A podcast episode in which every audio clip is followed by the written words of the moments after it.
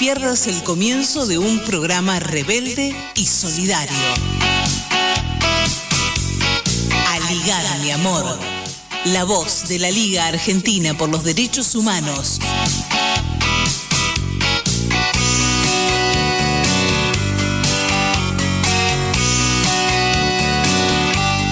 Y así sin anestesia arrancamos ¿eh? este 27 de noviembre de 2021, este sábado en Aligar mi amor.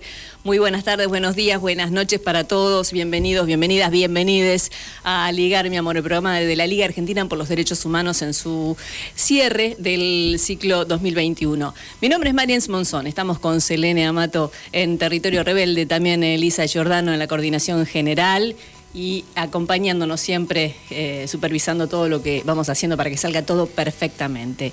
Está Nora Podestá en la producción, también Nora Leguizamón, quien es la coordinadora de Voces de Indoamérica también, que en un rato la vamos a tener nada más.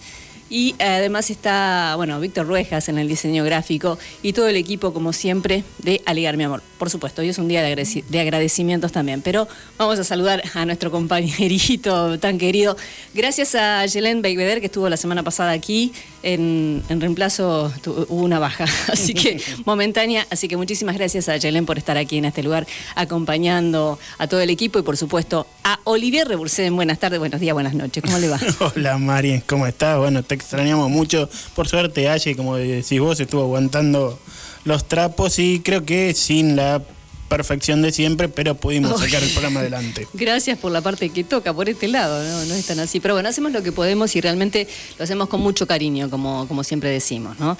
Y vamos a adentrarnos ya en, tema, ¿le parece? De este cierre del, ciclo, por decirlo de alguna manera. Vamos a ir reflexionando sobre eh, este tema, ¿no? Eh, con esta frase de la canción de Silvio Rodríguez que dice, la era está pariendo un corazón y hay que acudir corriendo, pues se cae el porvenir, ¿no? Y vamos a analizar lo que va a venir hasta que nos volvamos a encontrar y seguramente nos vamos a encontrar en cualquier selva del mundo, ¿no? En cualquier calle, como dice la canción. Este programa que tiene muchísimos saludos y el agradecimiento a muchas personas que son parte y que apoyan también a la Liga Argentina por los Derechos Humanos y a este Alegar Mi Amor que nació allá por 2020 y que hoy, digamos, ya está como, digamos, comenzando a caminar sin, sin sostenerse demasiado de, los... Eh, de, los, de los costados, ¿no? por decirlo de alguna forma. Pero igual siempre eh, se hace todo en equipo, si no es muy, es muy difícil avanzar solos. Eh, hoy vamos a, como bien lo adelantó Olivier Rebursen, con con los chicos de... y arriba quemando el sol. arriba quemando el sol, exactamente. Van a estar Daniel Campione, quien es historiador y doctor en ciencias sociales, analizando lo que pasó en Chile, que nos sorprendió, aunque no, aunque no lo reconozcamos, nos sorprendió la semana pasada y qué pasa con la constituyente. Eh, además, lo que ocurre en, Río Negro, ¿no? Así es, sí, este, la noticia terrible del asesinato de Elías y las heridas gravísimas causadas a Gonzalo este, ahora el proceso judicial avanza, han quedado detenidos dos hombres, mucho tuvo que ver con nosotros, alguien a quien vamos a entrevistar, con esto, alguien que, que vamos a entrevistar nosotros en un rato, que es precisamente la abogada de la Liga Argentina por los Derechos Humanos de la Patagonia, Andrea Raile. Así es, y también, bueno, como decíamos, en Voces de Indoamérica, el testimonio de Mauro Millán sobre la lucha mapuche y la salud de, también de Gonzalo Cabrera. Eh, todo esto coordinado por Nora Leguizamón. Y vamos arrancando ya con el programa propiamente dicho, si le parece, vamos a ir al editorial de José Schurman, el presidente de la Liga Argentina por los Derechos Humanos. Un continente repleto de incertidumbres. Vamos a él.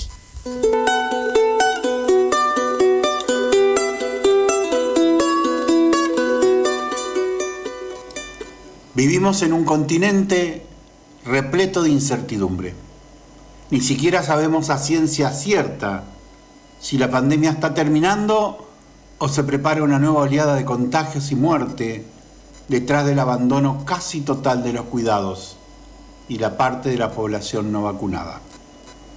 En los últimos años la veleta del viento de la historia parece totalmente enloquecida. Tomemos Chile, por ejemplo. Se levantan los jóvenes, se revelan las mujeres, se organizan los mapuches y todo parece dar razón a los que hablan de una revolución. Hasta que se vota por presidente y saca ventajas un fundamentalista de la ultraderecha, tan de derecha que podría correr por derecha al mismo Pinochet. O miremos Cuba, más cercada que nunca, más pobre que nunca, produce una, dos, tres vacunas, pero no las puede inyectar porque no tiene ni puede comprar las jeringas tan elementales como imprescindibles. De pronto lo impensado, un estallido de bronca en La Habana y parece que todo se viene abajo, pero no. Se planta el Partido Comunista, se planta la Asamblea Popular, una marea de militantes se pone en marcha y se terminan las marchas opositoras. Una vez más Cuba levanta la cabeza, la saca del agua, respira dignidad, otra vez. Surge un gobierno popular en Perú, pero en pocos días se desfleca. Sin embargo, gobiernos tan estigmatizados hasta en el campo popular como el de Daniel Ortega en Nicaragua o el de Nicolás Maduro en Venezuela van a las urnas y ganan. Si alguien fracasa en América Latina es el posibilismo, la política del realismo pijotero, ese que lleva a pretender sostener modelos neoliberales con gobiernos electos por el pueblo, pagar la deuda, mantener los beneficios de la rosca minera, de la rosca sojera, de la que contrabandea por el Paraná los especuladores de todos los bancos, que ya nos robaron todo hace 20 años y siguen robando. Si la política es todo y en todo está la política, con orgullo mostramos otro año de política en derechos humanos construida desde la ética y la dignidad, desde la locura de pedir que liberen a los presos políticos o subirnos a la cuesta del ternero para que nos sigan matando a nuestro pueblo, los mapuches, que si matan a uno de ellos nosotros sí, nosotros sí que somos mapuches. En este último programa del año les queremos contar dónde vamos a estar el 10 de diciembre, lo que es un modo de decirle quiénes somos, a dónde vamos, con qué soñamos. El 10 de diciembre la liga va a Jujuy y va a Caracas. Vamos a Jujuy con el Foro por la Libertad de los Presos a abrazar a Milagro, y a todas y todos los presos políticos, porque en un país donde hay presos políticos hay otro lugar para recordar que es el Día de los Derechos Humanos que ir a Jujuy. ¿En serio? Que otros vayan a comer bocaditos y tomar Coca-Cola a la oficina de los burócratas de los derechos humanos. Pero sepan que no se puede estar en la procesión y en la misa, de un lado o del otro y vamos a Caracas junto con compañeras y compañeros de los Estados Unidos, de México, de Colombia, de Perú, de Venezuela, de Paraguay, de Bolivia. Vamos a fortalecer una política antiimperialista para los derechos humanos en toda América. Vamos a formar una coordinadora antiimperialista por los derechos humanos.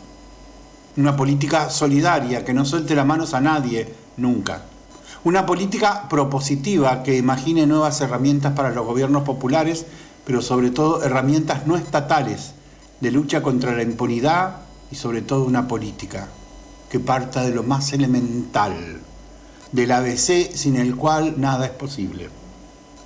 Los derechos humanos los violan los estados.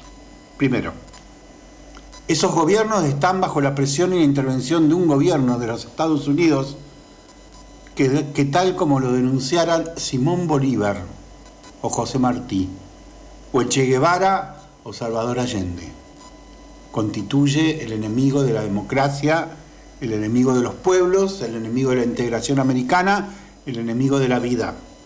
El gobierno de los Estados Unidos está detrás de cada crimen, de cada tortura, de cada golpe de Estado, de cada operación de lawfare, de cada violación a los derechos humanos. Sin definir que el imperialismo es el enemigo de los derechos humanos, no hay política posible de los derechos humanos. Por eso vamos a Jujuy y vamos a Caracas, porque no queremos que los derechos humanos sean máscara o foto del pasado. Nosotros queremos derechos humanos como derecho para todas y todos, todo para todos. Somos la Liga y estamos tratando de fundar una nueva política para los derechos humanos. Una política para el siglo XXI. Una política para la segunda y definitiva independencia de nuestros pueblos. Una política para que en cada momento de la vida de los humanos los derechos sean respetados.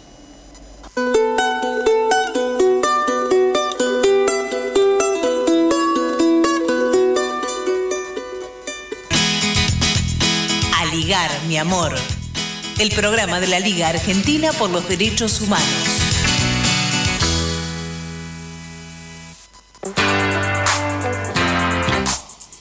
Y en este último programa de este 2021, donde hablamos sobre la era está perdiendo un corazón, también les comentamos que vamos a charlar con nuestros columnistas, con Darío Burstein, quien es director de Puro, chamullo, cuaderno de crisis y también de, vamos a charlar con Roberto Samar. Vamos por todo el país el día de hoy también. Con Roberto Samar desde Río Negro también, quien nos va, eh, siempre nos deja reflexionando, nos abre un poco más el panorama sobre la comunicación, que es algo que está también eh, en vilo por estos días. Además eh, va a estar charlando con nosotros Paula Clasco, quien también es socióloga, doctora en historia, profesora en, la, Universidad Nacional de Avellaneda, exactamente, y también, bueno, es autora de La defensa de la Revolución Bolivariana de Venezuela, una batalla estratégica de nuestro tiempo, que después vamos a hablar sobre este tema, cómo, cómo, cómo lo manejamos el día de hoy para que todos tengamos acceso a ese libro en especial. Pero tenemos, hacemos un separador y ya volvemos.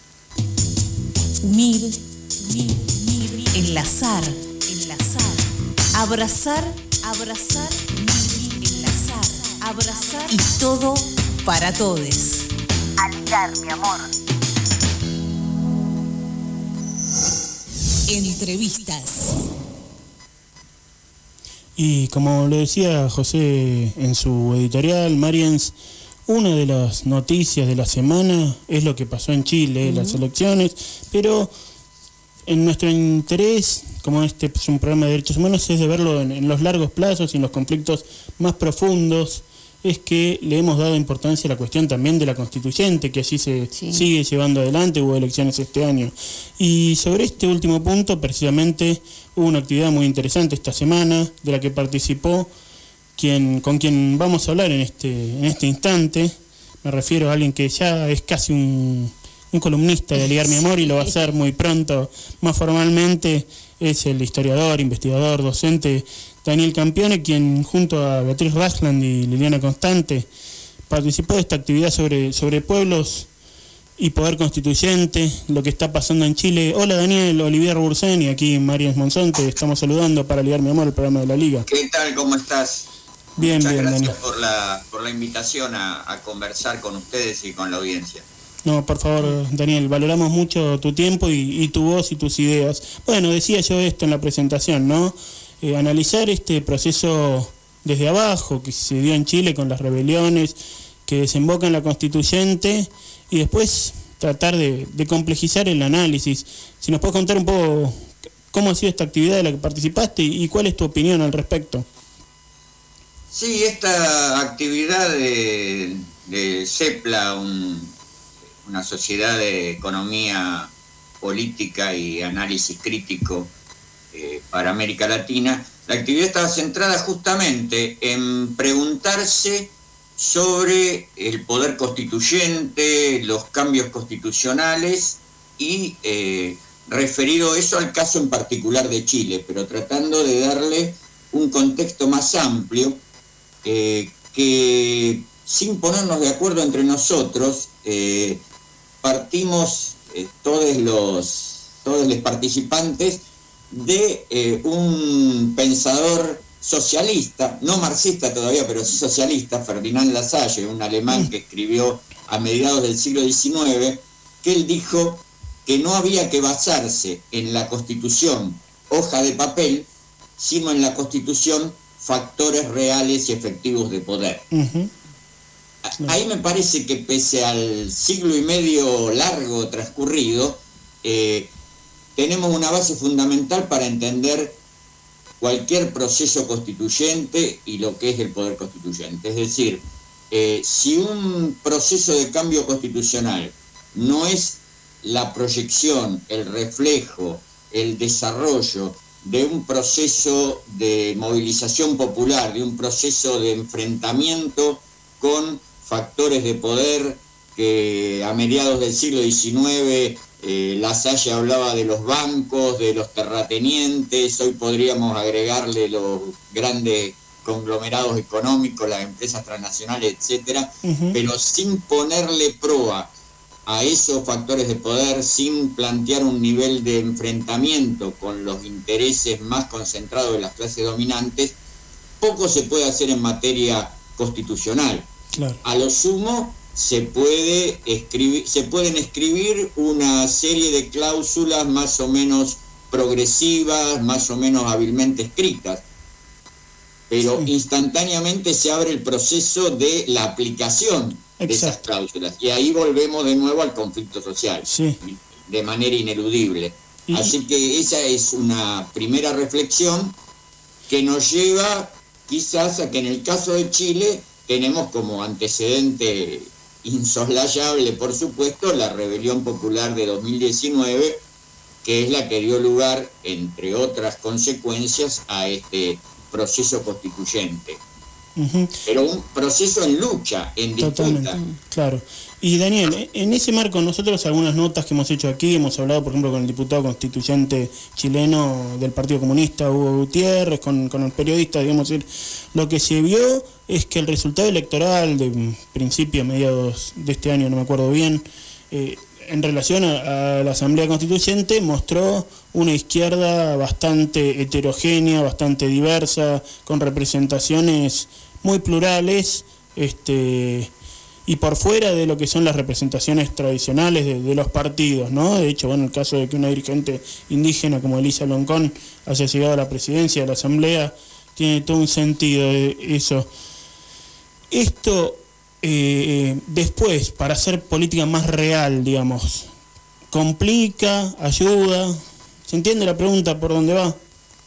Creo que sí. Eh, como vos eh, expresabas, eh, las elecciones para la convención constitucional, que no se llama asamblea constituyente, y eso fue objeto de disputa, nada es ni, nada, ni siquiera en el plano de lo simbólico, a veces especialmente en el plano de lo simbólico es casual. Desde la derecha se inspiró la idea de que no fuera asamblea constituyente, sino convención constitucional, que suena más más liviano, más, eh, más moderado.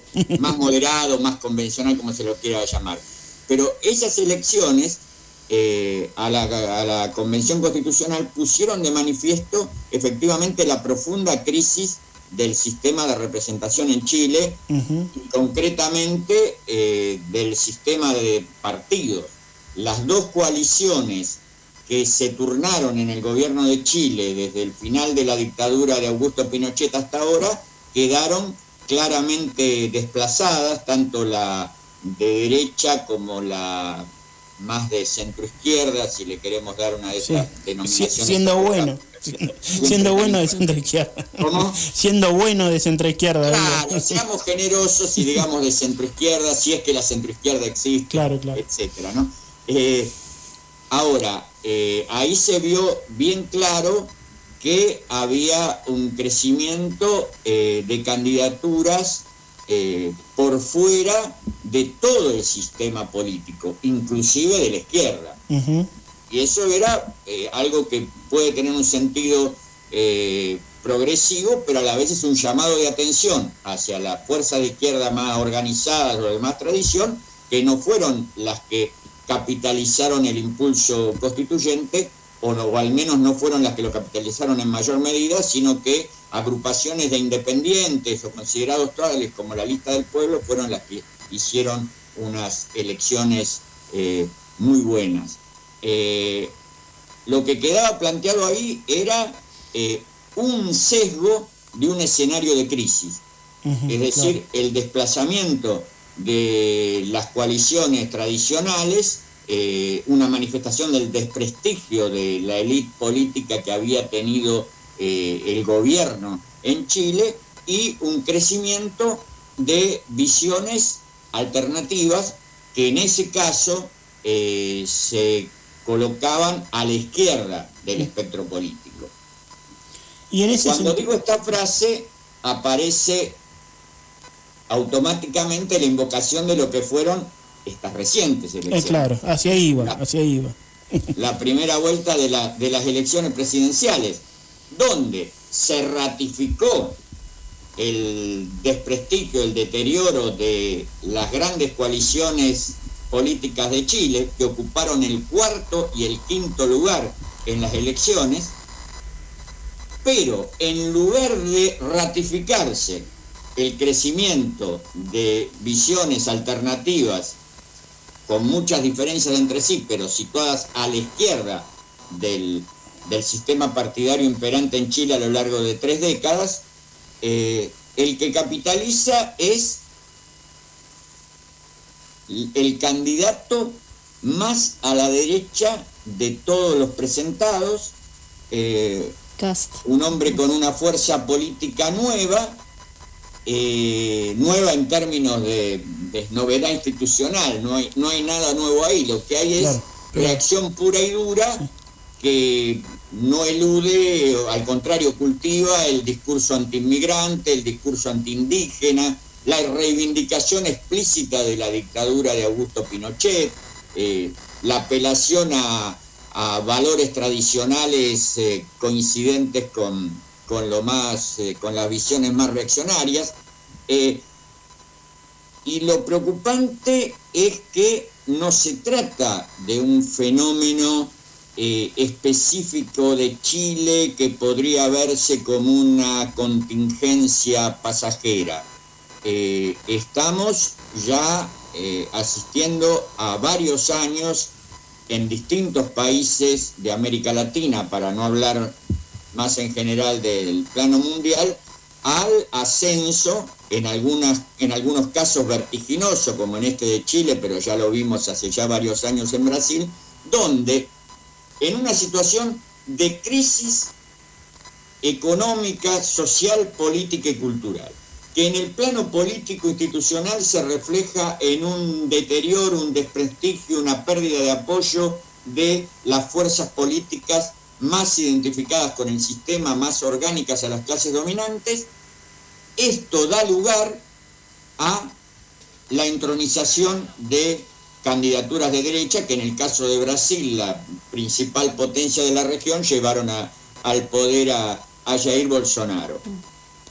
El tema es que, eh, o uno de los temas, es que me parece que hay que ver esto como un escenario abierto, no hay que eh, sacralizar la idea de que José Antonio Cast ya ganó en primer lugar y tampoco eh, cristalizar la noción de que si José Antonio Cast ganara las elecciones, esto cerró definitivamente el proceso constituyente y el posible proceso de cambios en Chile, sino hay que ver esto como eh, un escenario de lucha abierto con todo el vigor en 2019 y que sigue estando en ebullición, sigue estando abierto y de los movimientos y de las acciones que se realicen en los distintos campos va a depender a qué resultados finales se arribe. ¿no? Daniel Campione, con él estamos dialogando hoy en Alma, historiador, doctor en ciencias sociales, analista político. con respecto a esto que estaba hablando, entonces, ¿cuáles serían puntualmente las expectativas de aquí al 19 de diciembre, teniendo en cuenta que eh, eh, José Antonio Cas tiene mayor apoyo de los que perdieron en, estas elecciones del domingo pasado, ¿no? Sí, eh, hay que señalar primero eh, algo importantísimo. La, primera vuelta de las elecciones presidenciales chilenas fue realizada con la abstención de aproximadamente el 53% del padrón total. Es decir, votó una minoría de los habilitados para emitir el sufragio. Esto no es todo. Si se toma el análisis de distintas zonas, de distintas comunas, como es la terminología que se usa en Chile, se ve que las de ingresos más altos tendieron a una participación electoral por encima del promedio nacional y muchas de las de ingresos más bajos, las más populares, la de mayor componente obrero campesino, tuvieron por el contrario una participación por debajo del promedio nacional. Ahí tenemos, me parece, un interrogante y un desafío a la hora de pensar cómo eh, aportar en contra del, triunfo de, de Casta en las elecciones eh, generales. Plantear cómo hacer que esos sectores obreros, populares, campesinos, que mayoritariamente, y en algunos casos muy mayoritariamente, se han abstenido en esta primera vuelta, concurran a votar. claro, está claro. Daniel. si no se plantea este problema, se corre el riesgo de quedarse en las especulaciones tan a gusto de, de los analistas políticos convencionales de qué ocurre si tal candidato apoye, si le responden o no sus bases, etcétera, etcétera, y, se, y queda oculto el factor fundamental. Estas han sido unas elecciones con masiva abstención de los sectores populares. Totalmente. Daniel, la última pregunta y agradeciéndote muchísimo, pero siendo este nuestro último programa del año y que apelamos un poco al balance y a la reflexión, yo quería compartir con vos una pregunta para ir un poquitín, me extiendo un poquitito, pero me parece importante que tiene que ver, vos mencionaste los peligros de CAST, del fenómeno latinoamericano, ¿por qué a cierto sector, y en el que yo a veces pongo a la intelectualidad crítica, pero a los comunicadores también, este, les cuesta definir esa derecha como un peligro y como un peligro real e inminente? Si me permitís, yo citaba el otro día un tuit que me pareció buenísimo, que son dos personas que caminan, ¿no? Entonces uno le dice al otro, bueno, yo no sé si corresponde realmente hablar de fascismo, porque como bien explica Emilio Gentile, pa, pa, pa, pa, y el otro le dice, Marcos, para que ya estamos por entrar a la cámara de gas, como diciendo, realmente, ¿por qué nos cuesta tanto definir a estas derechas como fascistas? Buscamos herramientas de la nueva derecha, ¿por qué pasa esto? ¿Por qué te parece? que son dos discusiones. Una es la más conceptual, la teórica, de qué cosa es el fascismo y a, qué movimientos políticos o a qué regímenes políticos, si ya están en el poder, se le puede aplicar esa denominación, que ahí eh, hay infinitas objeciones a extender el término fascismo a tal o cual fenómeno político, y otra es señalar el carácter reaccionario, potencialmente represor, eh, como se ve anti, antimigratorio, antifeminista. Eh, Antiderecho de los trabajadores muchas veces, Antiderecho de los trabajadores, macartista en el más brutal de los sentidos, de tildar de comunista todo, el zurdo de mierda que eh, nuestro, nuestro en el sentido territorial solamente, ¿no? Javier Milei le dedica a Horacio Rodríguez Larreta, es decir, eh, hubiera, eh, hubiera enrojecido el senador McCarthy de que alguien como Rodríguez Larreta le dijeran comunista, le hubiera parecido excesivo, o izquierdista. en ese sentido me parece que lo que hay que tener en claro es que esto no es una fantochada, no es una anécdota, no se trata de trivializar la cuestión eh, riéndose de los gestos de Jair Bolsonaro o del peinado de Javier Milei o de la pronunciación defectuosa de José Luis Esper. Es un fenómeno político importante y que además eh, tiene incluso recursos variados. Eh, fíjense, no es nada casual que se haya producido un acercamiento, incluso explícito, entre Javier Milei y el expresidente Mauricio Macri. Se han descubierto mutuamente como que tienen ideas en común. Milei ha dicho que Macri no pertenece a la casta, Macri que sus ideas económicas son la de Milei, Fíjense qué rápido, en el caso de nuestro país tenemos una tendencia a converger de estas eh, derechas alternativas, nuevas derechas o como se la quiera llamar, con la derecha tradicional pura y dura que ha, que ha llegado al gobierno. Y yendo al caso de Chile, ¿a quién respaldaron de modo claro e inmediato los miembros de la coalición que respalda a Sebastián Piñera? Acá no dudaron ni un segundo que su voto debe estar ahí. Ellos no vacilan, no, no tienen eh, reservas mentales ni, ni recaudos que tomar. Y creo que, como decía un viejísimo dicho, a veces hay que tomar el consejo del enemigo. Si ellos tienen tan claro la comunidad de ideas en el fondo, tengamos nosotros claro que hay que enfrentar con seriedad a fenómenos como estos y como decía vos en ese relato, no hay que esperar a que estemos, por ejemplo, en Argentina, eh, eh, dictaminando cómo hacer para que Javier Milei no gane una segunda vuelta presidencial. No esperemos a eso, tomémoslo en serio con un poco más de antelación. Totalmente. Daniel Campione, historiador, investigador, docente, muchísimas gracias por tu vasta participación en este programa este año y como te dijimos la última vez, esperamos contar con tu, con tu palabra la próxima, el año que viene. Muchísimas gracias y nos vemos el año que viene entonces. Entrevistas. Aligar, mi amor. Luchamos por la libertad de la patria grande.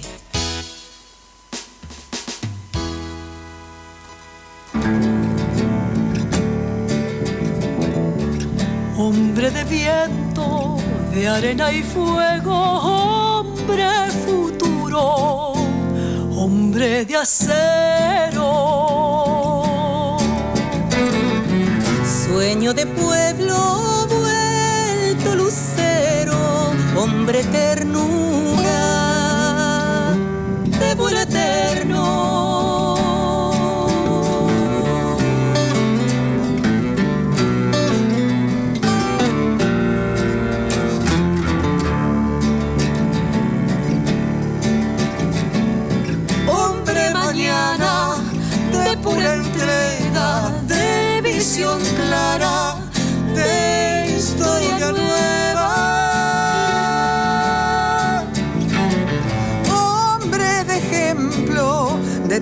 noble, alma profunda, alma serena.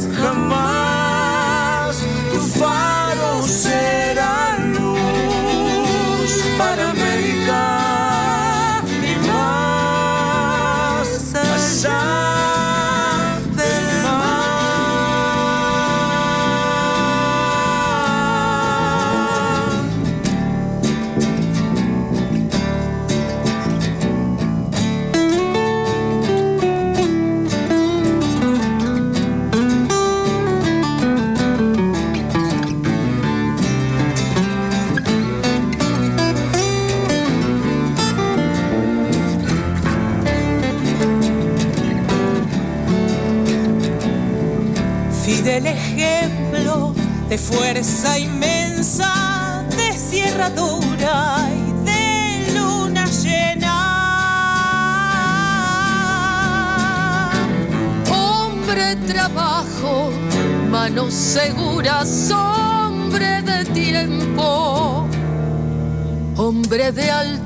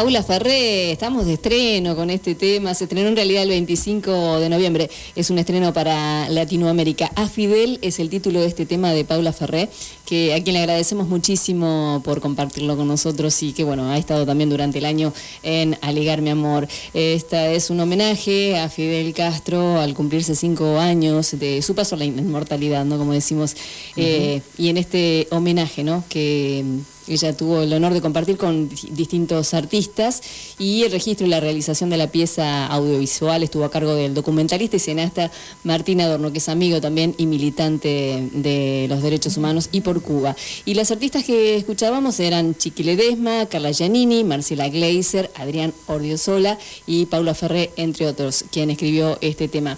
Es un homenaje a Fidel Castro, como decíamos, a cinco años eh, de su partida y coincide con el 25 de noviembre, que fue también un año de la partida de otro eh, grande del fútbol en este caso y de la, de la política, podríamos decirlo, ¿no? y de tantos otros eh, aspectos. Exactamente, Diego Armando Maradona. Que más adelante en el programa vamos a tener algún, vamos a tener un tema también en homenaje a Diego y algún audio también por allí del comandante y de Diego. ¿Separamos? Somos la Liga. Sostenemos la solidaridad entre los pueblos. Entrevistas. Y ya estamos en comunicación con Andrea Reile, ella es abogada y perteneciente a la Liga de la Patagonia de Río Negro. Está allí ella charlando con nosotros sobre el tema que nos compete por estos días y desde hace un tiempo y desde siempre, ¿no? Podremos decir.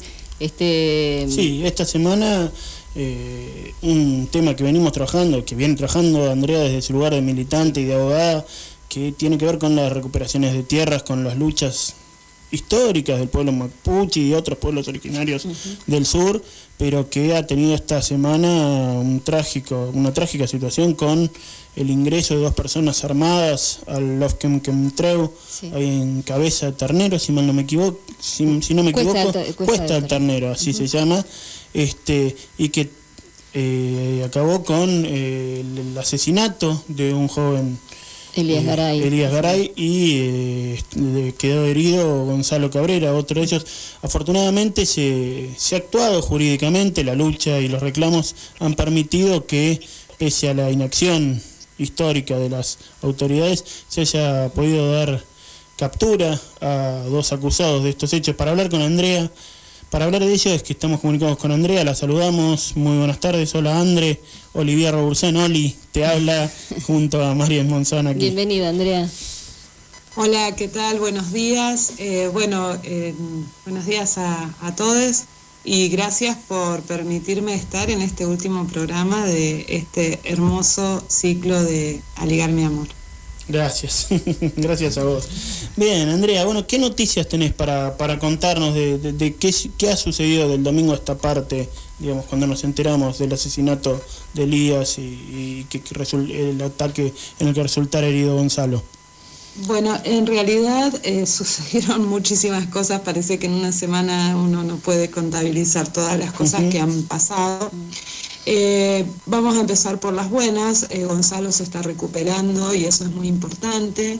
Eh, la verdad es que el domingo, cuando sucedieron los hechos, no sabíamos cómo iba a estar Gonzalo. Yo el lunes incluso era peligraba su vida el martes, hoy está en Bariloche recuperándose, se está haciendo estudios, eh, bueno, sigue internado, pero, está bien, o sea, eso es muy importante.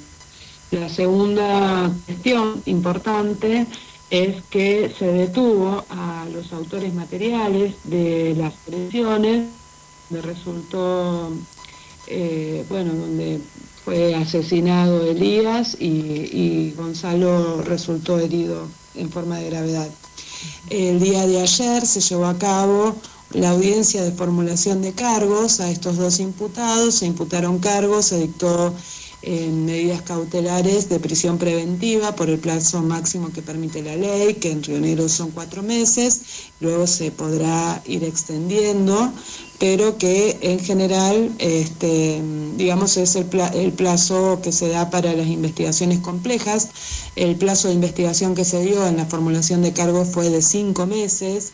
Este, y bueno, no, no, es nada sencillo llevar adelante la investigación, ya que por lo menos desde la querella, que es la que nosotros estamos llevando adelante en el caso del homicidio, eh, consideramos que los eh, detenidos son autores materiales, pero que por supuesto vamos a investigar las vinculaciones que puede llegar a tener con todo el poder económico y terrateniente de, la zona. O sea, ellos no, no se sabe si son empleados de, de los hermanos Alberto y Osvaldo Rocco, que son los... Ellos, eh, básicamente, en la, ellos hicieron una, de, una declaración en la, en la formulación de cargo, donde, bueno, acá voy a empezar con cuestiones técnicas, discúlpenme, pero eh, es importante.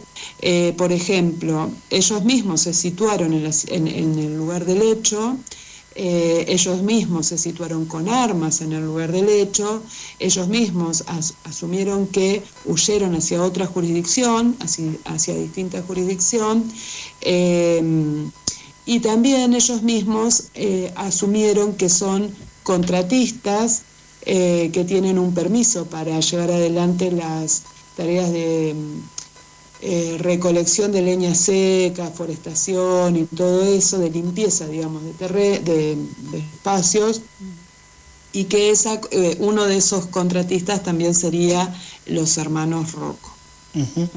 Andrea, eh, te, corro porque es muy claro lo que está diciendo con relación a la causa específica y a los hechos que se investigan a partir del domingo ahora.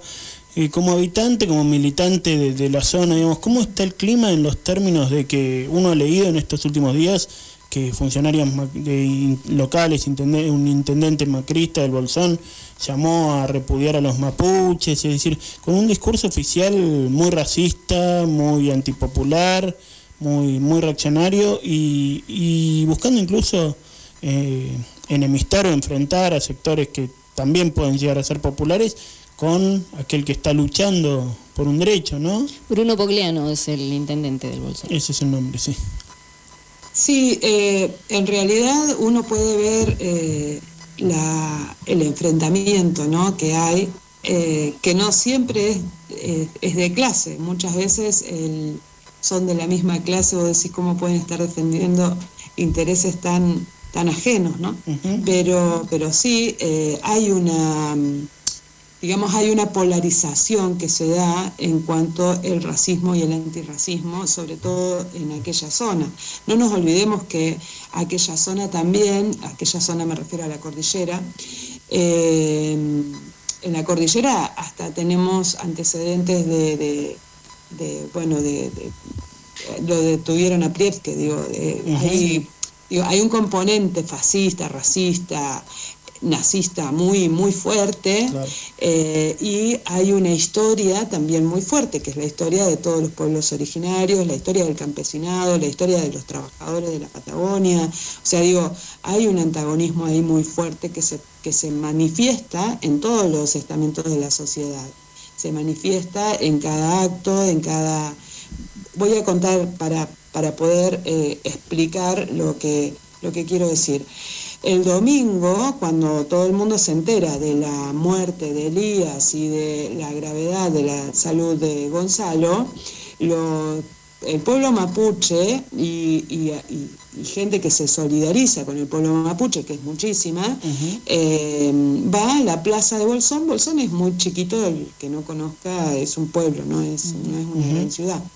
Eh, va a la plaza de Bolsón y eh, se manifiesta como nos manifestamos muchos de, y muchas de nosotras ante una injusticia, eh, se estaban manifestando y a la vez en otro lugar de, de la misma localidad se estaba llevando adelante el, la fiesta de la tradición, de la soberanía, no sé, la verdad es que desconozco, mm. pero conclusión, gente vestida de gaucho entra, eh, viene, se acerca hasta la plaza donde estaban los manifestantes a correrlos con facones, con gente alcoholizada, digo, filmándose, diciendo, mirá cómo hacemos lo que queremos con esta gente. Bueno, yo lo digo en términos que se pueden decir en, un medio de comunicación, ellos lo decían en términos muchísimo más vulgares, pero digo, eh, fíjense dónde, eh, nosotros lo podemos ver hasta, es, eh, es interesante analizarlo desde esta forma, ¿no? Cómo gente de la misma eh, de la misma clase incluso puede llegar a tener estas actitudes para con la otra. Sí, por dirigentes muy vinculados a los grandes negocios de la minería de, y, de los intereses turísticos. Con, una, con una fuerza policial obediente, digamos, a esos intereses, porque todo esto sucedió en frente de la comisaría. Totalmente. Eh, tenemos, digamos, tiene, tiene como la los terratenientes o la gente con más poder en la zona andina, tiene como, eh, se maneja, a, voy a decir algo bastante común, pero como patrón de estancia. Lo que sucede en Cuesta del Ternero es eso.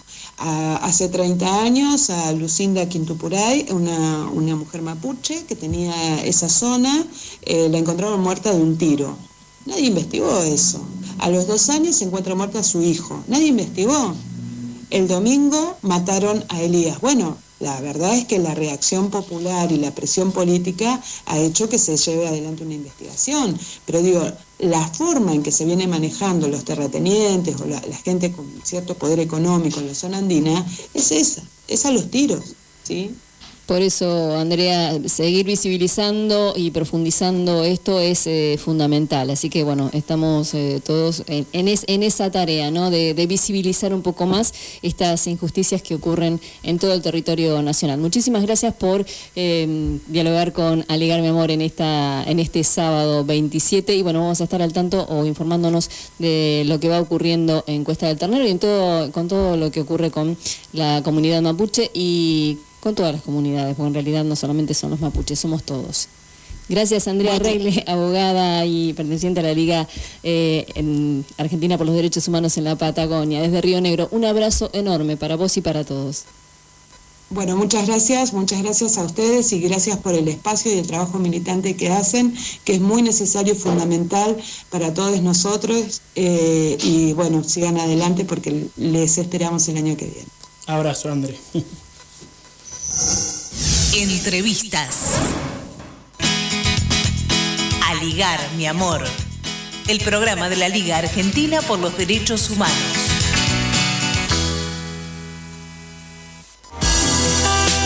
Desde OFICA, la obra social del personal de la industria del cuero y afines, perteneciente a la Federación Argentina de Trabajadores de la Industria del Cuero y Afines, nos sumamos a la campaña de preinscripción a la vacunación contra COVID-19. Buenos Aires, vacunate. Colocamos puntos de información y preinscripción en Santa Teresita, Partido de la Costa, Exaltación de la Cruz y Florencio Varela para que puedas acercarte y registrarte vos y tu familia. Ingresa a vacunatepba.gba.gov.ar o descarga la app Vacunate PBA desde la plataforma Google Play para recibir toda la información. Sigamos cuidándonos por vos, por tu familia, por todos y todas. Vacunate. Ospica, obra social del personal de la industria del cuero y afines. Este año formate en responsabilidad social. Hoy, el conocimiento solo no alcanza. En EduForce te ayudamos a comprender la realidad y te damos las herramientas para llevar la responsabilidad social al interior de tu organización. Desde un proyecto hasta una estrategia integral, te enseñamos a diseñarlos, ejecutarlos y a medir y comunicar los resultados. En nuestra plataforma digital podés encontrar textos, videos y participar de clases en tiempo real con el profesor y otros alumnos. Lo haces a tu ritmo y desde la comodidad de tu casa. Llevamos más de 10 años formando las nuevas generaciones de líderes comprometidos con el desarrollo sostenible y ahora también en perspectiva de género. Ingresa en eduforce.com e inscribite. En Acercándonos Ediciones, producimos y distribuimos materiales culturales promoviendo la pluralidad cultural, el pensamiento crítico y la interacción como herramientas para construir un mundo mejor y más justo. Te invitamos a recorrer nuestros espacios en las redes y así conocernos un poco más. Súmate y participa en las actividades. Búscanos en redes sociales como Acercándonos Cultura y en nuestra página de internet www.acercándonoscultura.com.ar. Te esperamos.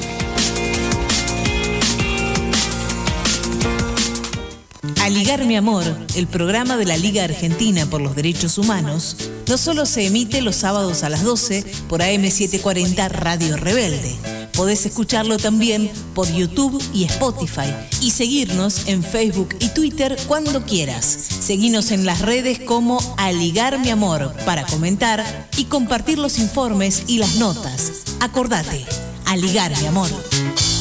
Decimos no a la construcción de una base yanqui financiada por el Comando Sur del Ejército de Estados Unidos. No a la base camuflada de ayuda humanitaria.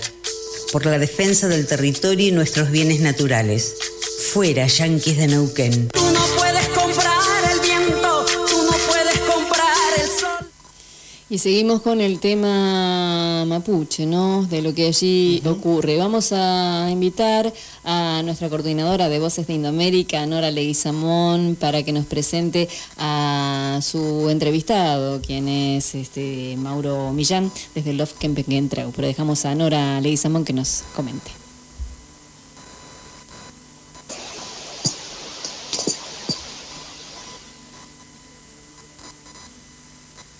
Hola. Buenas tardes, Nora, ¿cómo estás? Marian. Bueno, acá un saludo desde San Martín a todos ustedes, al estudio, a esa audiencia rebelde que liga siempre con amor. Hola Nora, Eh, ¿cómo estás? Eh, ¿Cómo estás, eh, Oli? Y ahí a todos los operadores y, y a la querida compañera que en este momento está cuidando a su bebé también, un saludo.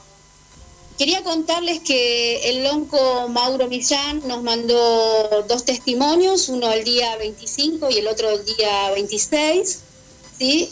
Y también quería contarles que este hecho que ocurrió tan trágico en Quenquentreu, que no lo veamos como un hecho aislado, porque un grupo fascista se adjudicó un atentado a una referente mapuche también. en Bahía Blanca. Sí. Sí, o sea, esto es muy grave. Eh, el autodenominado Comando de Restauración Nacional, Zona Sur, Mohamed Ali Zaineldin, reivindicó el ataque a la vivienda de Olga Curipán y afirmó que dará inicio a las acciones contra los enemigos de la patria.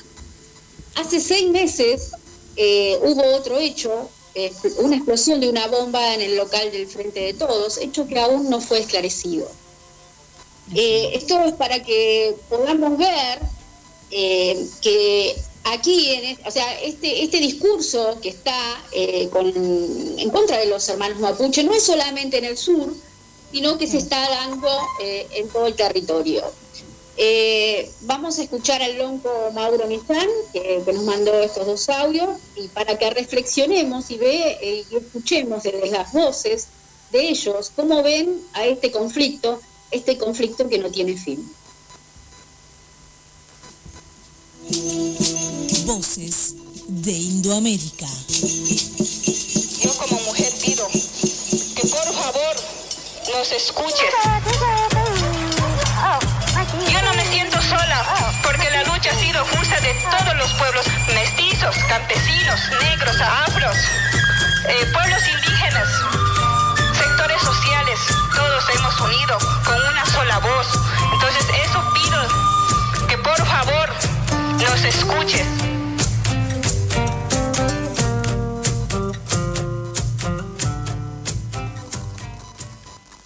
Mari Mari Compuche, Pupeñi, Pulanguien, Sachanto Maita Maleninche, Puyapchi Guariameu, Sachanto Maita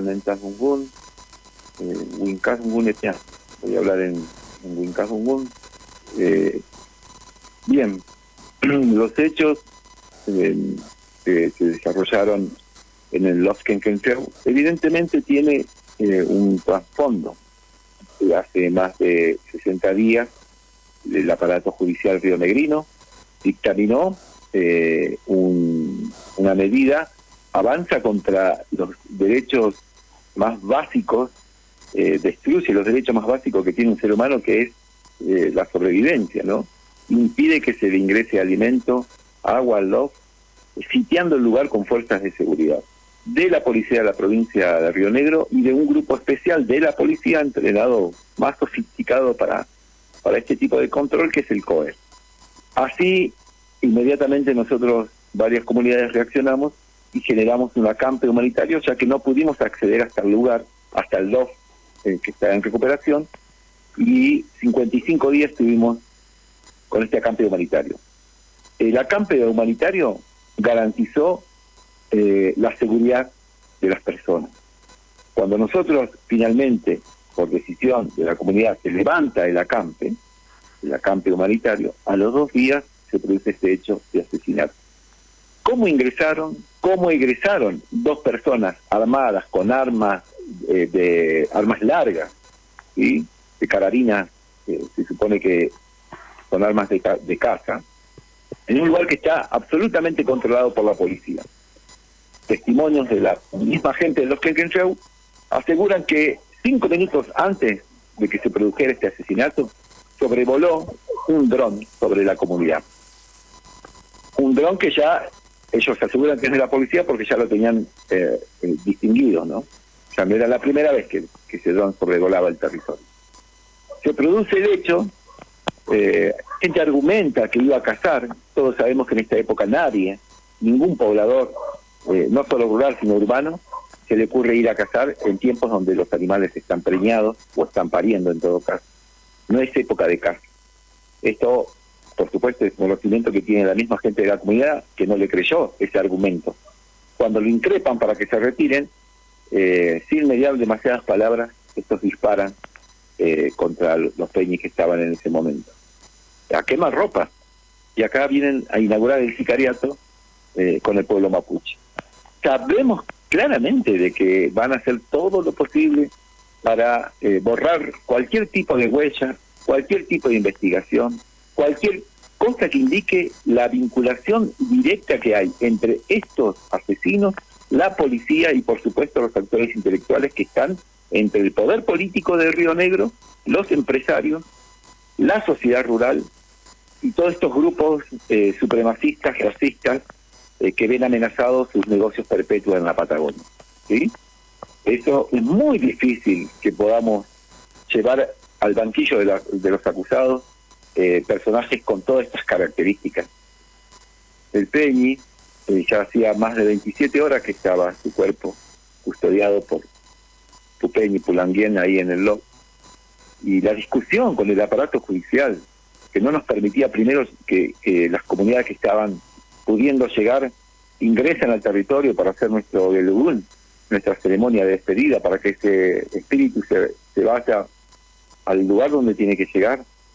Y accedimos a que la justicia haga su peritaje, eh, esto fue lo acordado, y exigimos que se retire el COE de la ruta, que se retiren y que se vaya y no vuelvan más. Eso fue el pedido que se hizo. Y todo se cumplió inclusive no solo a medias sino eh, se, cumplió no se cumplió directamente. Pero sí pudimos llegar sí pudimos entrar. Lo que no se cumplió fue que ellos mismos la propia justicia a través de la fiscalía no hicieron el peritaje porque dijeron que no estaban las garantías dadas eh, le pidió por segunda vez y, ratificaron esa esa postura de no hacerlo de no hacer el peritaje entonces no fue que nosotros nos eh, opusimos.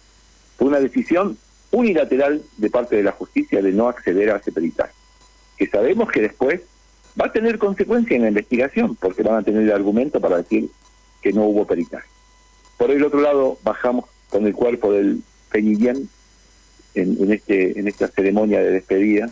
El, cual, eh, el, paso eh, siguiente fue que lo trajeron hasta hasta Bariloche, le hicieron una autopsia junto con la familia que acompañó, acompañó el cuerpo.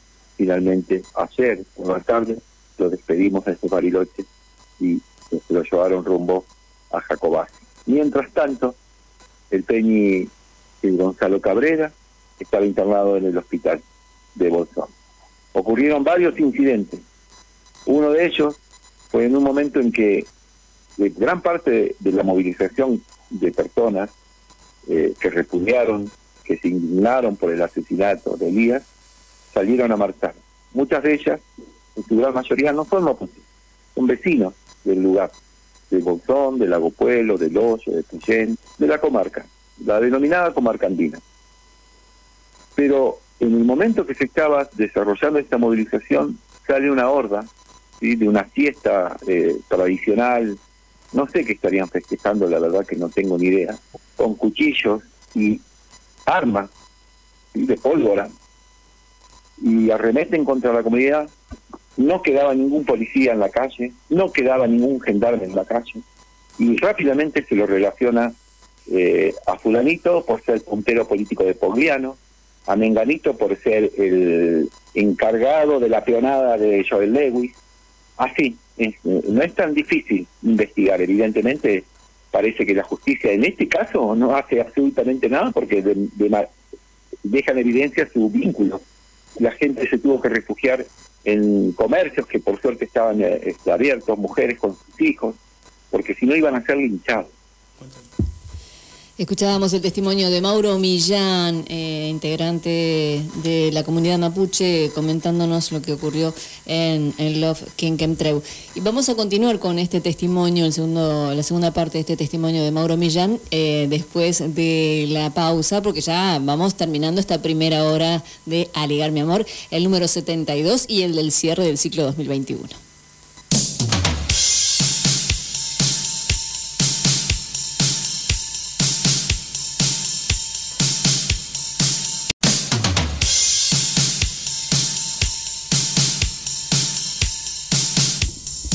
Seguimos en Aligar mi amor y estamos con voces de Indoamérica. Nora Leguizamón nos va a, presentar lo que, lo que sigue ¿no? en, este, en esta etapa.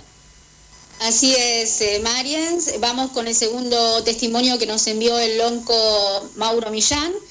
Eh, así que escuchemos rápidamente lo que él nos comunica, que son noticias de ayer, de lo que está pasando en el lugar.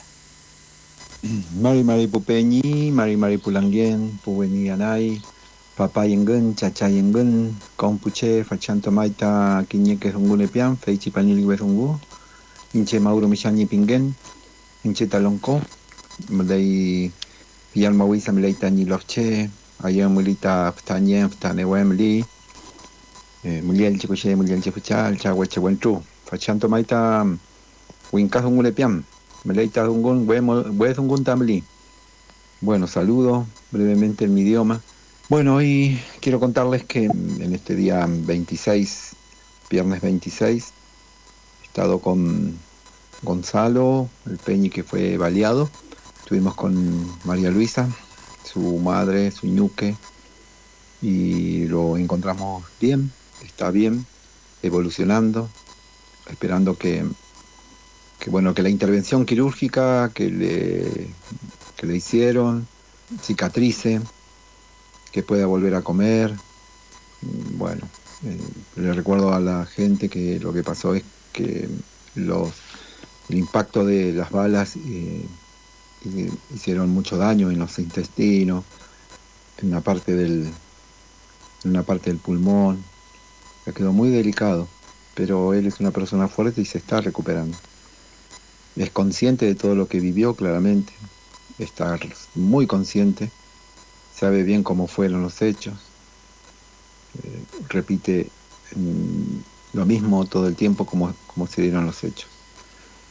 Lejos está de, de pensarse que fue un enfrentamiento, o sea, fue un asesinato a quemar ropa, ¿sí? Fue un, fue un fusilamiento que perpetraron estos personajes sicarios, porque no sé si eh, la cadena de complicidad termina ahí. Quizás empieza ahí. Y la policía deberá explicar, junto con la justicia y el poder político, por qué dejaron pasar o por qué son tan ineptos que pasaron estos personajes con asesinos con armas largas. Yo eh, también quiero contarles que me traslado a Nahuelpan porque allá hay un proceso de recuperación territorial histórico que seguramente va a empezar a salir información en, la brevedad. Nahuelpan, en el boquete Nahuelpan, denominado así el lugar, cerca de Esquel. Ahí también ha reinado perpetuamente la impunidad, los beneficios que han tenido los señoritos del poder, la sociedad rural, empresarios corruptos, políticos corruptos, jueces corruptos, bueno, bien, todo eso está pasando por estos lados. Es muy muy violento todo, las cosas se precipitaron de una forma muy muy violenta. El pueblo mapuche es un pueblo que ha venido luchando perpetuamente antes que muchos otros pueblos. Resistió la invasión de los incas, como cuentan, después de los huincas, de, la corona del reino de Castilla. Peleó también contra los incipientes estados que se quisieron apropiar del territorio. La cruda realidad que nos palestiniza, nos controlan, nos este, prohíben cruzar de un lado al otro. No, bueno, todo lo que implica eh, el control eh, direccionado hacia un pueblo. Es complejo lo que vive hoy el pueblo mapuche, mapuche tehuelche, pero me gustaría mm, dejar en claro que somos un pueblo que tenemos claramente un posicionamiento político, ideológico, filosófico, que relaciona la existencia de todos los seres de este territorio y sus derechos.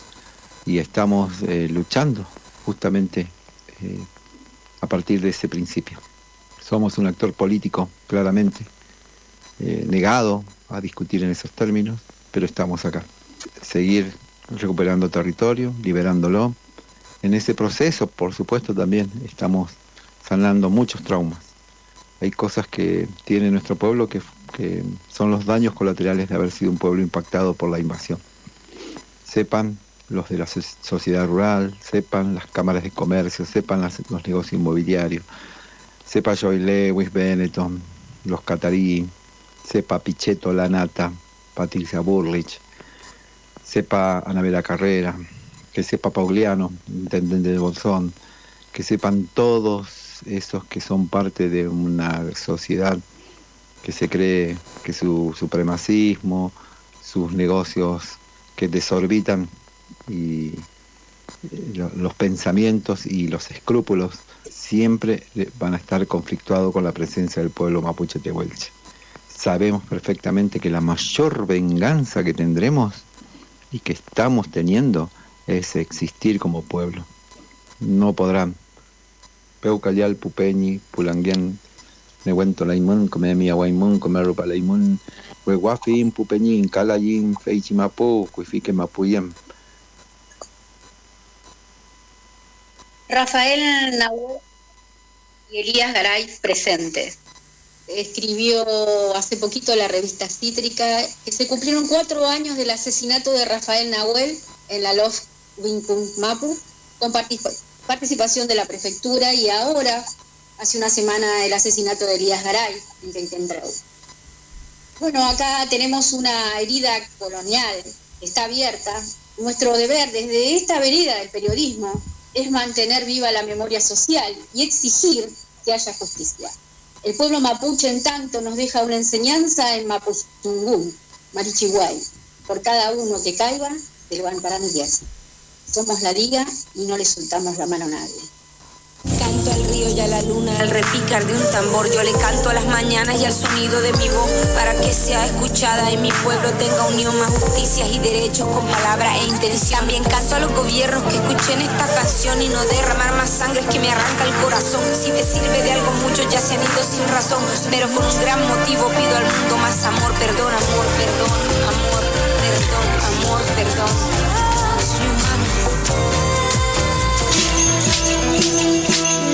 De Indoamérica.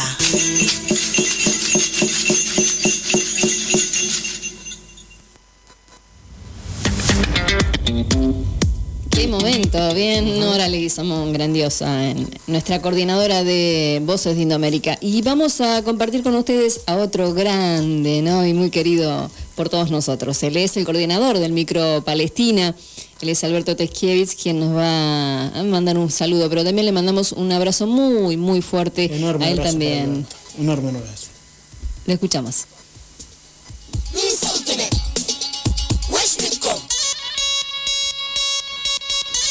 Soy Alberto Teskiewicz, militante de la Liga. Quiero mandar en este programa un saludo a todos los compañeros que día a día organizan, trabajan por este programa, que es totalmente fiel a una de las ideas básicas de la Liga, todos los derechos para todas y todos. En este programa podemos escuchar cada sábado una variedad de reivindicaciones populares, de luchas, de denuncias, de triunfos que abarcan todos los derechos de todas y de todos y también incluido allí la solidaridad internacional. Estoy muy agradecido por el apoyo que tuve para desarrollar el espacio dedicado a la solidaridad con Palestina, que este año lo hemos dedicado a mujeres palestinas y mujeres que están en la lucha solidaria con el pueblo palestino. Bueno, Alma, felicitaciones y por un nuevo año de éxitos en el 2022.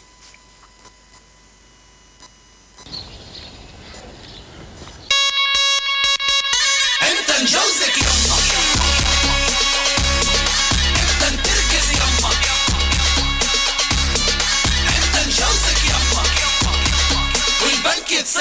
انت Ligar, mi amor. El programa de la Liga Argentina por los Derechos Humanos. Y escuchábamos la voz de Alberto Teskiewicz, el coordinador, como bien dice Marian siempre, del Micro Palestina Libre. Y vamos a aprovechar entonces el momento y para seguir en, en el tema que estamos llevando adelante, informar que estamos llevando adelante la campaña Quiero ser palestino, Palestina, Palestine. La Liga y el Comité Argentino de Solidaridad con el Pueblo Palestino junto a la- con la Embajada del Estado de Palestino en la República Argentina abrimos las inscripciones para que quienes quieran solicitar el documento de identidad palestina puedan hacerlo. ¿Cómo? Súper simple. Tenés que imprimir y completar el formulario que está en la web de la Liga y el 29 acercarte a la Embajada de Palestina para entregarlo. Y si vivís en otro país o en el interior de la Argentina, filmate expresando tu deseo y los motivos por los cuales Palestina tiene que ser reconocido y respetado íntegramente por la comunidad internacional y especialmente por el Estado genocida de Israel. Estamos recolectando estos videos en el mail de la liga que es contacto arroba la liga por los DDH repetimos contacto arroba la liga por los DDH.com y para obtener este este formulario te puedes meter en la página de la liga que es www.laligaporlosddh.com que lo injusto no te sea indiferente yo quiero ser palestino y vos. Marian Yo también, vamos a, a completar ese formulario. Pero quería invitarlos a todos a seguir comunicándose a través del Facebook de Aligar Mi Amor o en el Twitter arroba Aligar Mi Amor para eh, ser parte de quienes se acrediten en la lectura del libro La defensa de la revolución bolivariana de Venezuela, una batalla estratégica de nuestro tiempo. Esto es de Paula, eh, Paula Clasco, con quien vamos a dialogar en un rato nada más. Y eh, quería invitarlos a a entrar en la plataforma, ¿no? acercándonoscultura.com, allí ingresan, buscan el libro este que les decimos, La defensa de la revolución bolivariana de Venezuela, una batalla estratégica de nuestro tiempo, eh, clican ahí y allí les va a aparecer a un costadito que dice iniciar sesión o registrarse. Si ustedes no están registrados, obviamente eh, se registran. Eh, se les despliega una, una paginita donde pueden completar sus datos, ingresan allí, hacen una contraseña y ya están ingresados. Y ahí comienzan a leer el, el libro de Paula Claxo. Sí, eh, ese es el, el punto. Así que cualquier cosa, si no, si no entendieron, después eh, cuando, cuando nos vamos comunicando con ustedes para explicárselo de otra manera o mandárnosles un videito, ¿no? Se lo, se lo filmamos. Así que bueno, esa es la, la propuesta para este momento, para tener la posibilidad todos de leer este libro de Paula Claxco. Vamos a un separador y ya venimos. A ligar, mi amor. Abrazamos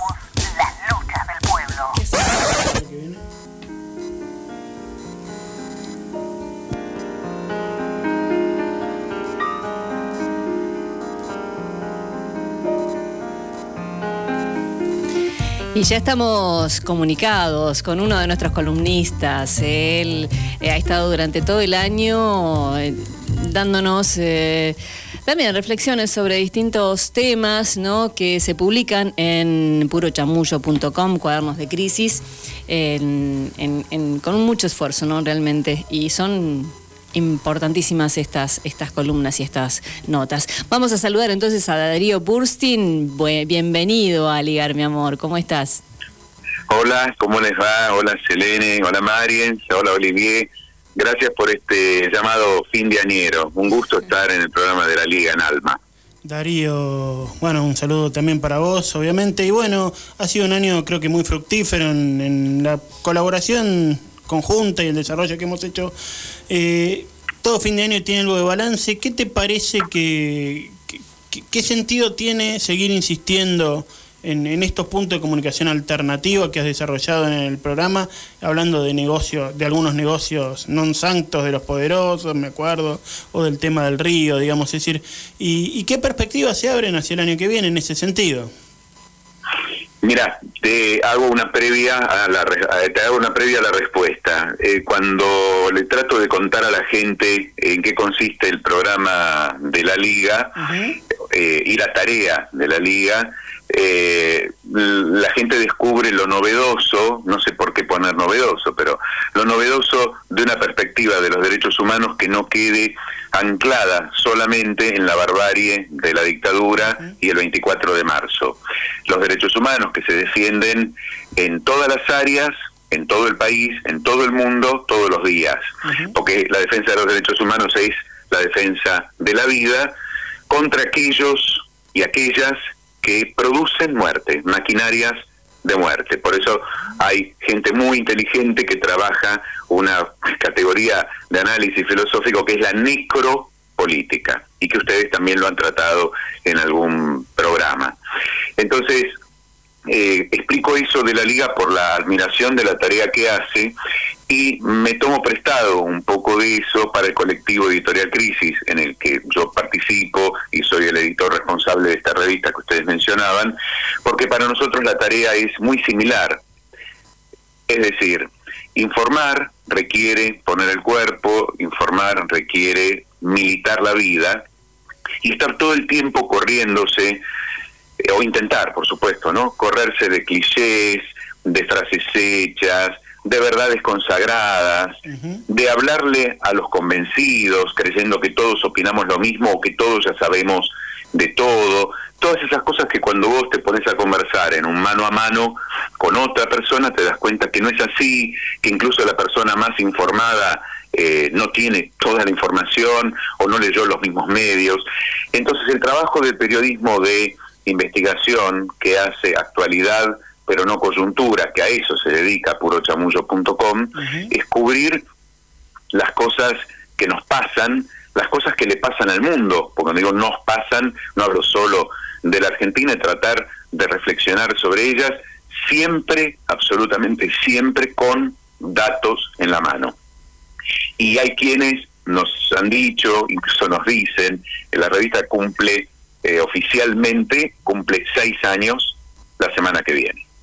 Este, aunque tuvo un periodo de preconcepción, este, de, de elaboración interna, eh, que tendría como casi siete, pero vamos a decir que tiene seis años. Y hay gente que ha dicho y dice, che, pero tiene mucho dato. Y no sabe que cuando están diciendo eso, están eh, elogiándonos, alabándonos un montón, en un universo donde cualquiera se para y dice cualquier verdura, cualquier cosa, y no la puede sostener. No la puede sostener. O sea, yo creo que, ah, vos podés creer, nadie te va a decir lo que vos tenés que creer. Tal vez si debatimos podemos generar alguna cosa y te convenzo de algo, pero en base a algún dato. Bueno, esa fue, ha sido nuestra tarea en un año además eh, bien largo, eh, particularmente difícil para la Argentina, para la humanidad, muchos muertos, muchos enfermos, mucha batalla contra los anti, lo que sea, por ejemplo, antivacunas, antisalud pública. eh, entonces, eh, tratar de poner un poco de luz en todo eso, investigando, aportando datos, ha sido, como dijo Mariens en la presentación, una tarea muy esforzada. Debo decirte, eh, cualquiera que está en prensa lo sabe, eh, el trabajo real del periodismo y de investigación es un trabajo de siete días a la semana, no es un trabajo que es, bueno, hoy no leo, no solo porque tenemos el bichito de la curiosidad, sino que no hay modo de hoy no leer, hoy no investigar, hoy no tomar un dato, lo único que podés hacer es determinado día, cada uno elegirá cuál, creo que el de nuestra eh, común amiga Eli es los domingos, decir, bueno, hoy saco un poquito los dedos del enchufe, lo que no significa que ese día no te informás. El año que viene, bueno, el año que viene iniciamos el séptimo año de purochamullos.com, de los cuadernos de crisis en esta versión digital.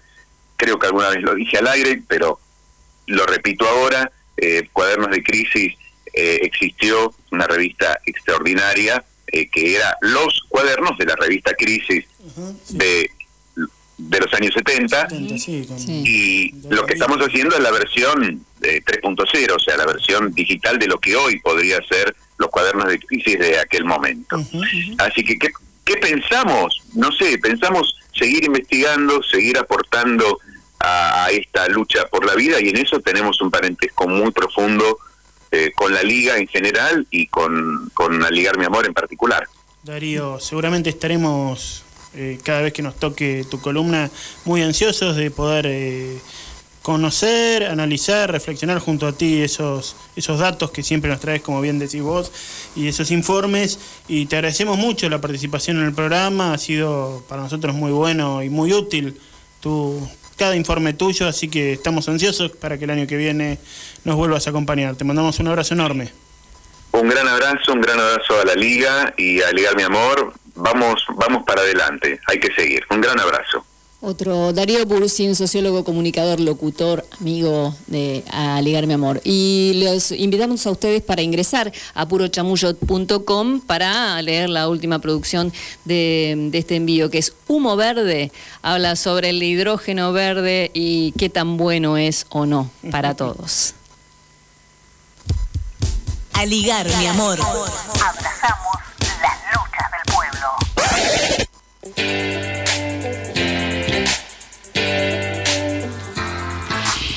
Y tenemos información de, la liga, ¿no? Por estos días vamos a comentarles a ustedes que la liga viaja a Jujuy, como bien decías en, el inicio del programa de hoy, José Schulman, viaja a Jujuy el 10 de diciembre, en el Día de los Derechos Humanos, para acompañar a Milagro Sala y a todos los presos políticos eh, y presas políticas junto al Foro por la Democracia y Libertad de los y las presas políticas, AT Capital, dirigentes políticos y militantes de organizaciones sociales. Eh, entre paréntesis, eh, 2.142 días serían hoy de, la detención de Milagro Sala, ¿no? Esa es otra de las posibilidades que han, eh, se han dado estos días. Eh, ayer fue el día en que prendieron velas, 2.141, en Plaza de Mayo por un nuevo día de, de- esta violencia hacia Milagro Sala y toda la gente que está en, en Jujuy detenida. El 2 y 3 de diciembre, José Schulman va a participar de una mesa en la primera de las jornadas internacionales Desafíos en el campo de los derechos humanos, el lawfare en América Latina y su impacto en la vigencia, lugar y fecha. Esto será espacio para la memoria. En promoción y defensa de los derechos humanos en la ex ESMA, que alguien conoce muy bien. Libertador aquí. 8151. Muy bien, 2 y 3 de diciembre decimos de 2021. Algunas de las mesas que organizamos con el Encuentro Regional y Mundial de Resistencia Laufer para esta actividad son convencionalidades y tipificaciones necesarias a nivel regional para impedir la guerra judicial en América Latina. Allí estarán Claudia Victoria Roca, eh, Carol Pio- eh, Proner de la Universidad de Pablo de Olavide, de la Universidad Internacional de Andalucía. Hay propuestas normativas. En la coordinación Eduardo Barcesat, en este encuentro regional y mundial de resistencia al Laufer y la guerra jurídica. Alessandra Minichelli, también eh, de Forres, eh, Sociedad Anónima Force, encuentro regional y mundial de resistencia al Laufer, la guerra jurídica, como bien decimos. Y también va a estar Maximiliano Rusconi en Sevilla, España. Personas muy cercanas al, al programa y a la liga, ¿no? Así es, y también en eh, reformas imprescindibles es otra de las mesas para mejorar la administración de justicia. Coordinación José Mazzoni, Ricardo Sazón, también Martínez, que es asesor jurídico legal de la Federación de Tierra y Viviendas, Encuentro Regional y Mundial de Resistencia al Laufer, también la guerra jurídica, siempre es este tema, donde una de las ponencias estará a cargo de José Schulman. José, quien va a hablar sobre la reversión del Laufer como punto de partida imprescindible de cualquier reforma judicial, el rol del poder legislativo. Esta es una de las informaciones que es tan importante ya para la próxima semana comienza este, este tema también, ¿no? Eh, además agradecemos, antes de ir cerrando algunos distintos momentos de este programa, nuestro agradecimiento, por supuesto, y reconocimiento a todo lo que nos brindó desde el comienzo de este programa, como decíamos allá por 2020, a Gonzalo, Gonzalo Beikbeder, quien es, era, es comunicador, locutor, editor, compañero, querido que partió víctima, como tantos otros del COVID. Él se fue el 10 de mayo de este año. Y la artística de Aligar mi amor esos temas que son increíbles, como el que escuchábamos hace un ratito de, de Palestina, ¿no? Es, es, maravilloso, ese hallazgo, eh, bueno, es, es, una obra de, de, Gonzalo. Bueno, él nos dejó y nos dejó la música y su amor por la militancia también. Le mandamos un abrazo a Mónica, su compañera, y también a sus hijos. Además, un especial para nuestra compañera, ¿no? A Yelen a quien saludamos al inicio del programa también. Para todos, pero para ella especialmente. Exactamente, ella es integrante de la liga y también es eh, militante del Partido Comunista.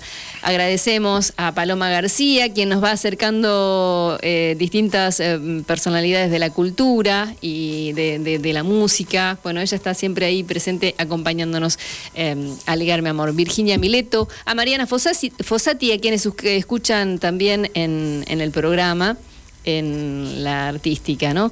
A los auspiciantes, Euduforce, Ospica, acercándonos ediciones que nos acompaña desde el principio y cada sábado nos acerca un libro para sortearlo entre los oyentes también. Y algunas de las radios, al, a Farco, a los muchachos de Farco, también a, FM Líder de Luján, a Radio La Tosca de La Pampa, a FM Riachuelo de la ciudad, a Radio Cultura de Santa Fe, a Radio La Tosca de Chepes en La Rioja, a Radio Mordisquito de Córdoba y a La Maga, entre otros. Después saludamos a otras que, tenemos pendiente para, no para la segunda hora, sino para dentro de un ratito nada más. Separamos y venimos.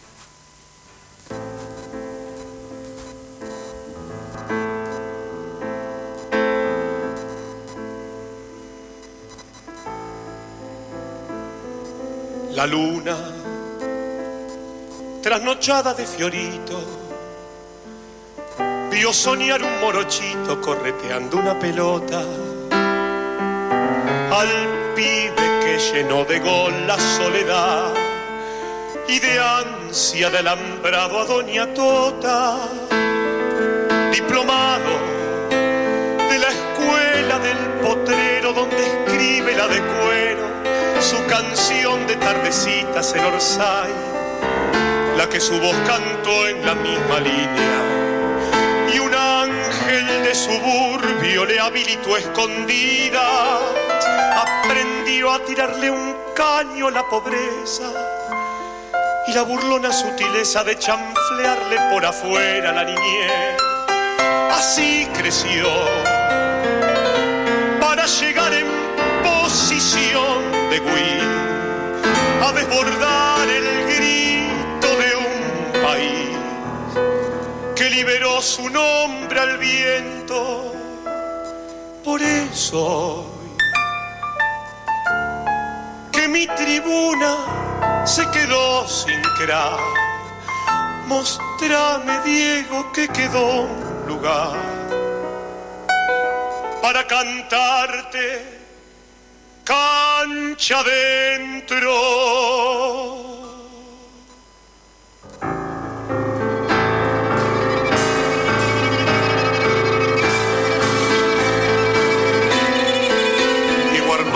Maradona, un guerrero en la gramilla, con las armas escondidas en el arte futbolero de sus pies, que en un paño albiceleste se envolvió para lucir la diez, que el pueblo le bordó en el alma, juegue Diego y suelte magia aunque pasen los 90, que el silbato es todo nuestro y no habrá un soplo para el fin, mientras viva la redonda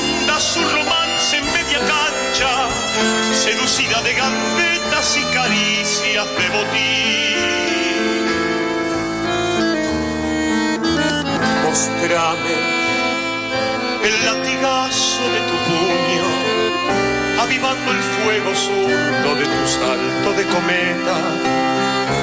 Llévame a recorrer subido a un trote azul, el surco que dejaste en el Azteca cuando el viento se mareó con tu cintura que amacó destreza pura de atrevido con pasitos de ballet, pisada, giro, enganche por afuera, el alma en los botines y allá por la derecha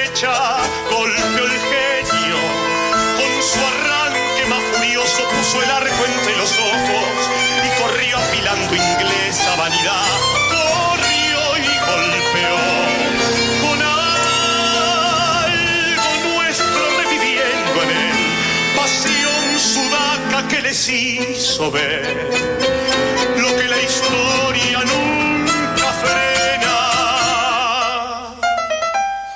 Y así entendió que el fútbol vibra y late al son del 10 y en el infarto de un final de red. Un gol clavó y dejó un poema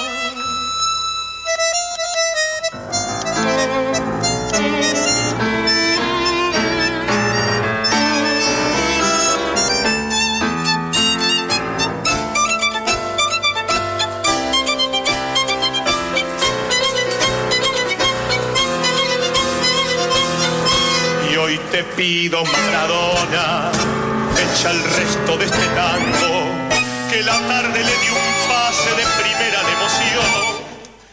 Vos pones las melodías con un centro de Rabona y yo un verso de volea que sacuda el corazón. Bueno, comandante, eh, gracias por recibirme. Para mí es un honor. Gracias, Diego, por tu palabra. Hemos estado esperándote desde que se anunció tu visita. Nunca imaginé verte entrevistando, No, bueno, pero siempre hablando de, del fútbol y de tu historia, aunque siempre tuvimos muy buena relación, muy buena amistad. Desde el primer día que viniste aquí con tus niños. Es verdad. Ahora me has presentado un acompañante que es novio de la niña. el novio de Alma. Lamentablemente, comandante, pero bueno. Pero está bien, es buen chico, es buen chico y... Déjame verlo, por favor. Fernando, ¿está ahí? Parece que sí, tiene un rostro noble. Sí, sí. Pero qué clase. Debe estar temblando desde allá. No, pero está bien, está bien, es un chico bueno. Bueno, comandante, vamos a hablar de, de todo un poco que la Argentina quiere saber. Correcto. ¿Eh? De lo que tú quieras. Usted, usted dijo, refiriéndose a Latinoamérica, que pudimos haber sido todo y no somos nada. ¿A qué se refería? Me atrevería a ratificarlo. Podemos ser todo y no somos nada. Pero seremos mucho. Añadiría, muchos seremos muchos. Somos una especie, una región balcanizada.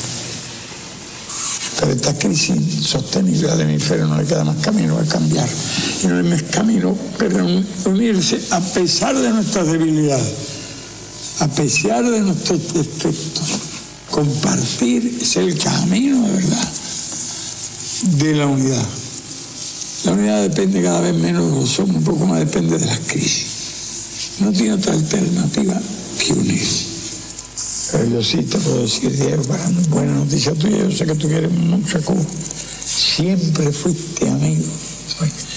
Nunca te arrepentiste, nunca te acobardaste. Es eso lo que yo aprecio mucho y sobre eso sí puedo hacer el elogio, el panegírico que merezca.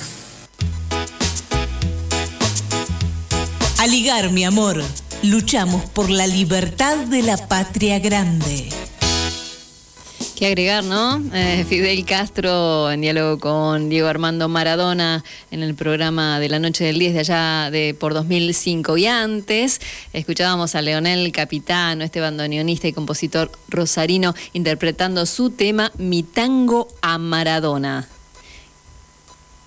Ahora estamos en, en este momento vamos a compartir eh, con ustedes una charla, ¿sí? En un momento más nada más vamos a, disfrutar del saludo del compañero querido Jorge Grela desde Granada, España, a quien le mandamos un abrazo muy fuerte y también le, le damos un saludo y un apretón más fuerte a Ernestito, el hijo de Jorge, que nos escucha desde su lugar de Granada, España. Buenas tardes a todas, a todos, a todes. En este programa de Aligar mi amor que cierra esta temporada, quería hacerme presente simplemente con un saludo y agradecimientos muy grandes.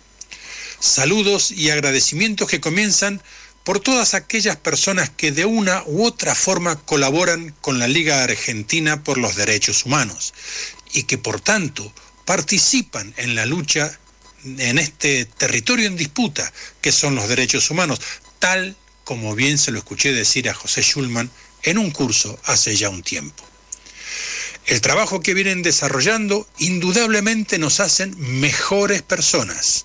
Vivamos donde vivamos. Al ligar mi amor, la voz radiofónica de la Liga se ha convertido en una herramienta preciosa para construir un mundo en el que todas las personas tengamos todos los derechos. Un mundo que sea realmente humano. Por todo esto, espero ya con ansia el inicio de la próxima temporada y que nos podamos reencontrar en este espacio. Gracias por lo que hacen. Buenas vacaciones y hasta la próxima. Desde Granada, España, les saluda Jorge Grela. Abrazo fuerte entonces a Jorge Grela eh, y a toda su gente allá en España. Y sin solución de continuidad, como se dice por allí, vamos a saludar ya a nuestro columnista desde Río Negro. Él es profesor de la Universidad Nacional de Río Negro, especialista en comunicación y cultura. Y la verdad que le podríamos preguntar, ¿no? ¿Qué nos está pasando en la comunicación que estamos, eh, que estamos viendo tanta agresión, tanta violencia, ¿no? Para, para iniciar algo o para hacer un resumen de, de- de tus columnas. Hola Roberto Samar, ¿cómo estás? Un gusto saludarte. Hola, ¿cómo andan ustedes? Bien, bien. Bien, Roberto. ¿Se escucha bien, sí, no? Sí, sí, perfecto. Te escuchamos bien. Me parece que la pregunta tiene que ver con esto que decía que, que decía Marian, ¿no? Digamos, es decir, si eh, entre lo mucho que nos ha servido tus columnas, tiene que ver con poder incorporar esta idea de o este concepto de- del discurso de odio, de los discursos odiantes, y que en este momento son como, como un símbolo de no solo de Argentina, sino de América Latina, ¿no? Claro. Sí, en realidad, digamos, uno podría pensarlo de dos lugares, ¿no? Por un lado hay un fenómeno global que tiene que ver con las redes sociales muchas veces, ¿no? Esto de que como las redes nos van llevando, primero que algunos mensajes que compartimos cuando quizás apelan más a lo, a emotivo por la lógica del algoritmo y por también como somos como personas muchas veces, como actuamos, tienen a tener más visibilidad. Y en paralelo tenemos cada vez esta lógica del filtro burbuja donde en realidad tendemos a ver los mensajes que tienen que ver con, con nuestro punto de vista. Y eso va generando que se vayan construyendo como objetos comunicacionales donde, donde se empiezan, digamos, a, a compartir determinadas miradas, a veces esto vinculado a discursos de odio, hace que empiece con esa lógica del juego de espejos a exacerbarse, ¿no? ¿no? Y ni hablar cuando eso está atado, me parece a mí hay dos fenómenos más, ¿no? Por un lado, los, cuando los medios de comunicación que ocupan posiciones dominantes eh, alimentan ese fuego, por decirlo de alguna manera, cuando las ratas el informe de indios al ataque, eh, mostrando con información falsa, mostrando y intentando confundir, mostrando toda la Patagonia con la bandera mapuche, cuando digamos está lejísimo de, de eso lo- los planteos, cuando no hay ni un destacamiento qué es lo que le está pasando a ese pueblo que sufrió un genocidio, lo que hace justamente es exacerbar la confusión, exacerbar esos discursos de odio. Y todo eso me parece que funciona porque vivimos en una sociedad que está fuertemente atravesada por determinados imaginarios sociales que son racistas y clasistas, ¿no? Digamos, como que la dicotomía que planteaba Sarmiento, civilización o barbarie, ¿no? Donde la civilización es ese mundo blanco europeo y la barbarie somos nosotros, los pueblos originarios, no los gauchos, digo, esa dicotomía sigue estando presente. Y me parece que todo eso es lo que va generando el caldo de cultivo de discursos de odio y que lamentablemente después se reflejan en violencias más extremas. De las que estamos viviendo eh, terriblemente en estos días, ¿no? Totalmente. Eh, Roberto, se lo preguntábamos a otro columnista, a Darío Burstein, y, no queremos perder la oportunidad de preguntarte a vos, digamos, ¿por dónde te parece, seguramente tendremos que insistir con estos temas que decías, pero ¿por dónde te parece que, va a tener que pasar esta, eh, esta columna tuya de, que busca construir otro tipo de comunicación para el año que viene? Y me parece que por el mismo lugar, ¿no? De esto de, por un lado, visibilizar intentar poner en tensión estos discursos dominantes, hegemónicos, que se siguen reproduciendo, que responden a intereses económicos, políticos, ideológicos, y también intentar visibilizar justamente eh, las voces, las miradas de esos grupos históricamente vulnerados de nuestra sociedad, ¿no? Porque una igual una democracia necesita una comunicacional, necesita poder que se puedan dar las, eh, los distintos puntos de vista, las distintas miradas, las distintas visiones, y son una realidad. Lo que pasa es que muchas veces visibilizar, ¿no? Y, sobre esa invisibilización también se van consolidando las violencias, ¿no? Así que me parece, digamos, por es un como el Se nos está cortando, Roberto. La última que dijiste no, no se oh, entendió. A ver si lo podés volver a decir y... No, que Sí, sí. No, que, que trabajo, lo que decía es que trabajo como el de ustedes es fundamental, justamente para poder visibilizar otras miradas y cuestionar los discursos dominantes que, que se van reproduciendo, ¿no? que responden a intereses políticos y económicos. Así que, que es una democracia más potente comunicacional ahora ¿no? un grano de arena en esa construcción colectiva. Así es, vamos a intentar entonces profundizar esto y vamos a también intentar eh, seguir, por supuesto, como siempre, en, continuidad con tu columna el próximo año, en el próximo ciclo de Alegar mi amor. Muchísimas gracias por ser parte de Alma durante todo este año, te queremos mucho y bueno, eh, gracias por, por, por brindarnos todo lo que nos brindas en cada, en cada columna de cada programa. No, bueno, muchas gracias a ustedes. Para mí es una gran alegría poder estar acompañándolos, así que ni un paso atrás, ¿no? La única lucha que se pierde es la que se abandona, así que no vamos a aflojar de ninguna manera. Un fuerte abrazo. Abrazo, Roberto. Cuídense mucho. A ligar, mi amor. El programa de la Liga Argentina por los Derechos Humanos.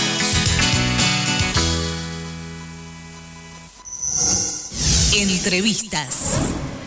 Así es, y hablábamos de la autora de la defensa de la Revolución Bolivariana de Venezuela, una batalla estratégica de nuestro tiempo. Ella es Paula Claxo, quien es socióloga, doctora en historia y también es profesora en distintas universidades. La saludamos, Olivier Reursen, Marian Smonson. ¿Cómo estás, Paula? Bienvenida. Hola, ¿qué tal? Qué gusto estar con ustedes, que les escucho y les admiro tanto cada fin de semana. siempre con su tarea desde la liga. Muchísimas gracias, Paula. Bueno, eh, como sabrás, hoy, gracias a, la solidaridad, a la generosidad de Acercándonos Ediciones, estamos poniendo a disposición este libro, La defensa de la Revolución Bolivariana de Venezuela. Y me parece que la primera pregunta, antes de, de profundizar un poco, es ¿Por qué nuestros oyentes tienen que aprovechar esta oportunidad e incorporarse al link y, leer este libro? Bueno, em, como lo dice el subtítulo, ¿no? Es una batalla estratégica de nuestra América.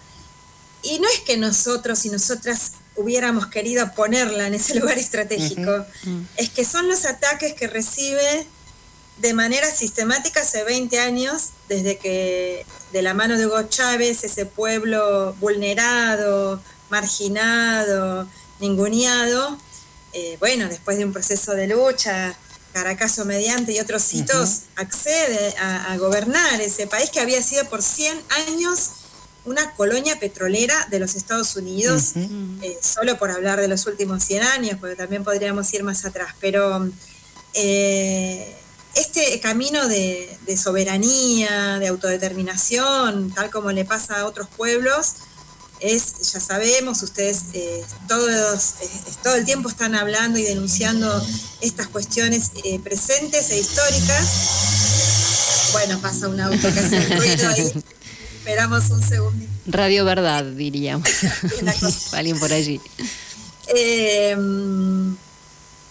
Es, es puesto en el ojo, en la mira de los ataques permanentes, brutales y cada vez más agudizados, ¿no? Con las nuevas formas de la guerra insurgente, que por ahí siempre la tienen lista, esto que decía Trump, la opción militar siempre está sobre la mesa, y así con esas palabras lo decía, pero aún siempre tengan lista la opción militar y no la ejerzan de manera abierta porque se han hecho incursiones, invasiones paramilitares por la larguísima frontera que tiene Venezuela con Colombia, pero de todas maneras la guerra contra insurgentes se despliega en, en, todos los escenarios, sobre todo los de la vida cotidiana y los boicota a los servicios públicos permanentes.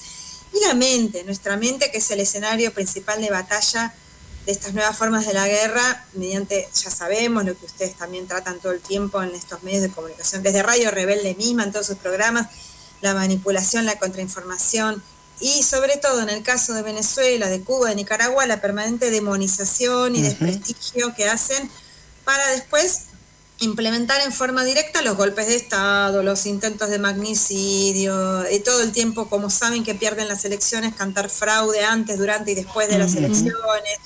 Por eso hablamos de la batalla de una de las batallas estratégicas de nuestra América, porque la han puesto en ese lugar, sabemos acá en Argentina, en todos lados, todo el tiempo usan a Venezuela como excusa para, eh, para intervenir en, la, en, la, en, las cuestiones internas de, en todos los países del hemisferio occidental. Totalmente. si vemos en, los momentos electorales, de, tanto en Europa como en América, en toda la América, es que hay elecciones, aparece Venezuela.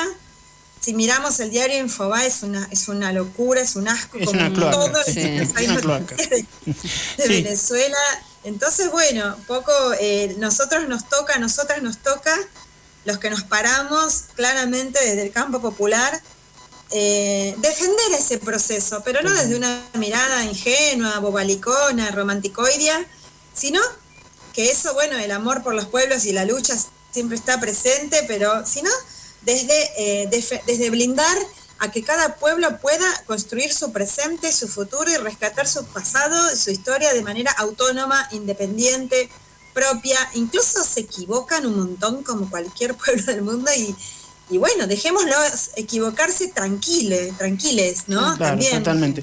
Paula, eh, te traigo un poquito más a la coyuntura, digamos, por coincidiendo plenamente con, con tu recomendación, que creo que llega muy, muy clara a todos los oyentes que no pueden dejar pasar esta oportunidad. Pero digo, hubo la semana pasada, el domingo más precisamente, elecciones regionales para diputados, si mal no recuerdo, para gobernadores seguro en, en Venezuela en un clima que ya ni siquiera, este, afortunadamente, me dirás vos como analista, con, cómo lo ves, pero digamos decir, donde no hubo los niveles, sí ataques, pero no los niveles de agresión al gobierno de Nicolás Maduro y a, Venezuela, incluso implicó la desaparición de algunos personajes que uno veía molestando todo el tiempo en, los grandes medios, ¿no? Digamos, como que fueron unas elecciones más tranquilas y que pueden abrir una nueva, un nuevo panorama, sin, sin dejar de lado la posible agresión de los Estados Unidos, por supuesto. Sí, sí, hubo un cambio importante eh, en lo que es, eh, sobre todo, el tratamiento internacional de estas últimas elecciones, porque eh, a diferencia de las de los últimos cuatro años, participa esta vez eh, casi por completo el arco electoral opositor, que no venía participando, que en los últimos años venía eh, convocando a la abstención electoral. Hay un Eh, fracaso de esa vez- estrategia, ¿no? De la estrategia abstencionista y un fracaso notorio. Sí, un fracaso notorio de la estrategia abstencionista de la estrategia de cantar fraude cuando no ganan, como hace la derecha, usualmente en todos lados, cuando no ganan cantan fraude. Y también hay un fracaso estrepitoso de esa estrategia ridícula que quedará en los basurales de la historia, de que los Estados Unidos inventan un presidente. Presidente interino. presidente- es un señorito cualquiera de por ahí, de un partiducho, que le ponen todo el dinero del imperialismo, millones de dólares, y lo, hacen reconocerse como presidente acá, como que yo me cruce acá al, al Parque España, enfrente de mi casa en Constitución, le agarre un, micrófono y llame a algunos, y algunas vecinos y diga que a partir de ahora soy presidenta de, de la República Argentina. Con, bueno, y en sucesivas manifestaciones en las que al principio sí contaba con, con algún apoyo de parte de la sociedad de las clases medias venezolanas en sus manifestaciones para que veamos, después la fue perdiendo, el poco apoyo que tenía lo fue perdiendo, pero en esas primeras manifestaciones públicas atrás de él ponía la bandera de Estados Unidos y la bandera de Israel. Era, En todas las marchas se veía eso, o sea que claramente se veía ese proyecto anexionista sin disimulos, ¿no? Claro. Pero bueno, también es el fracaso estrepitoso de eso que parece ridículo y que a lo largo de los años cada vez nos vamos a reír más de ese asunto, pero que realmente lo han reconocido todos los países alineados con los Estados Unidos, Europa y todos los países gobernados por la derecha, todos y, y algunos no tan de, algunos que se dicen no tan de derecha, han reconocido ese gobierno de fantasía de manera ridícula, pero que no es solamente una cuestión simbólica, sino que de la mano de ese tipo y de ese gobierno, supuesto gobierno paralelo, le han robado a Venezuela todos los activos que tenía Venezuela en el exterior. Exactamente. Entonces, eso, junto con el bloqueo y la, la asfixia de un eh, bloqueo que cada vez lo recrudecen más, y otras medidas de boicot permanente a los servicios públicos, etcétera, etcétera, fue generando condiciones de vida difíciles para todos los venezolanos y venezolanas, al igual que en todos los proyectos, en todos los momentos revolucionarios de la historia de la humanidad. Es que los pueblos históricamente se han decidido a ir por otro camino, al de las clases dominantes y, y los imperios, les hacen la vida imposible, ¿no? Entonces podemos poner un montón de ejemplos a lo largo de la historia. Bueno, este no es la excepción, pero por eso mismo, volviendo a las elecciones, eh, esta vez, eh, justamente frente al fracaso de estas estrategias o de estas tácticas dentro de las grandes estrategias de las guerras contra insurgentes, esta vez hubo un proceso de negociación previo en México, auspiciado por el gobierno mexicano, el gobierno de, Noruega y, y otros, en los que participa incluso la oposición más violenta, incluso representantes de este señor Guaidó. Y bueno, y acuerdan ir a- al proceso electoral, se amplía el Consejo Nacional Electoral, se dan, digo, se dan más garantías de las que siempre hubo, porque Venezuela, y otra vez este domingo volvió a ser eh, nuevamente comprobado, Venezuela tiene el mejor, eh, la, la mejor sí. dinámica electoral, el mejor proceso electoral del mundo. Realmente, los demás, incluso la Argentina, vivimos procesos electorales antediluvianos. Sí, hasta Carter lo ha dicho, ¿no? Carter, digamos, este, ha sido uno de los principales defensores de las, del esquema de política electoral y elecciones venezolanas. Hace años, hace años auditándolo y ahora, bueno, este año se tuvo que sumar, no les quedó otra, porque ya no tenían excusas, se tuvo que sumar la Unión Europea, la ONU, bueno, además de los que siempre han asistido como la Unión Africana, la Federación Rusa, la- las los observadores eh, electorales de América Latina, con una certificación, el proceso electoral eh, tiene eh, como más de, tiene cerca de 18 auditorías antes, mientras, después, es imposible hacer fraude.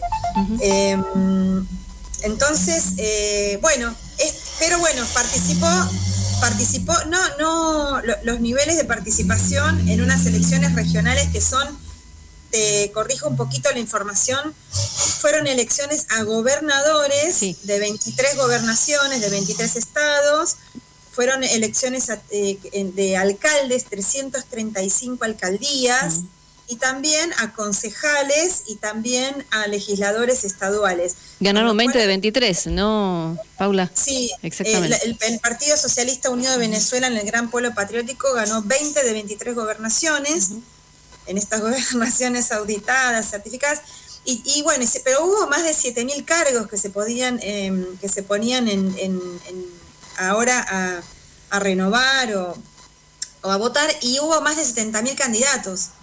La gran mayoría de esos 70.000 candidatos, o sea, ahora no me acuerdo el número, pero no sé si decirles algo así como 65.000 eran de la oposición. Porque justamente el, el, gran pueblo patriótico, el, Partido Socialista Unido de Venezuela, fue en bloque, todo junto. En cambio, la oposición fue fragmentada, dispersa. Y es así que, como acaba de decir Elisa, eh, el chavismo ganó 20 de las 23 gobernaciones. Mi nombre es Mariens. Igual, eh, Paula, quería, digamos, remarcarte algo en la presentación de tu libro, además de, de, halagarte y obviamente con toda razón cada uno de los eh, de las personas que estuvieron en acercándonos eh, cultura.com en la presentación del libro del otro día, tanto Atilio Borón como Alicia Castro, como Adán Chávez desde Venezuela, y cada uno de ellos hablaba sobre esas elecciones que vendrían al día siguiente o en, en esa semana, de la alegría de eh, los venezolanos de ir a votar, que eso me parece tan, tan importante y lo rescato porque, bueno, así lo vivimos algunos de los argentinos que tenemos que votar cada cuatro años, cada dos, eh, en nuestro país. Eh, eso me gustaría por ahí remarcarlo y ver tu punto de vista sobre este punto, ¿no? En, cuanto a la población en general.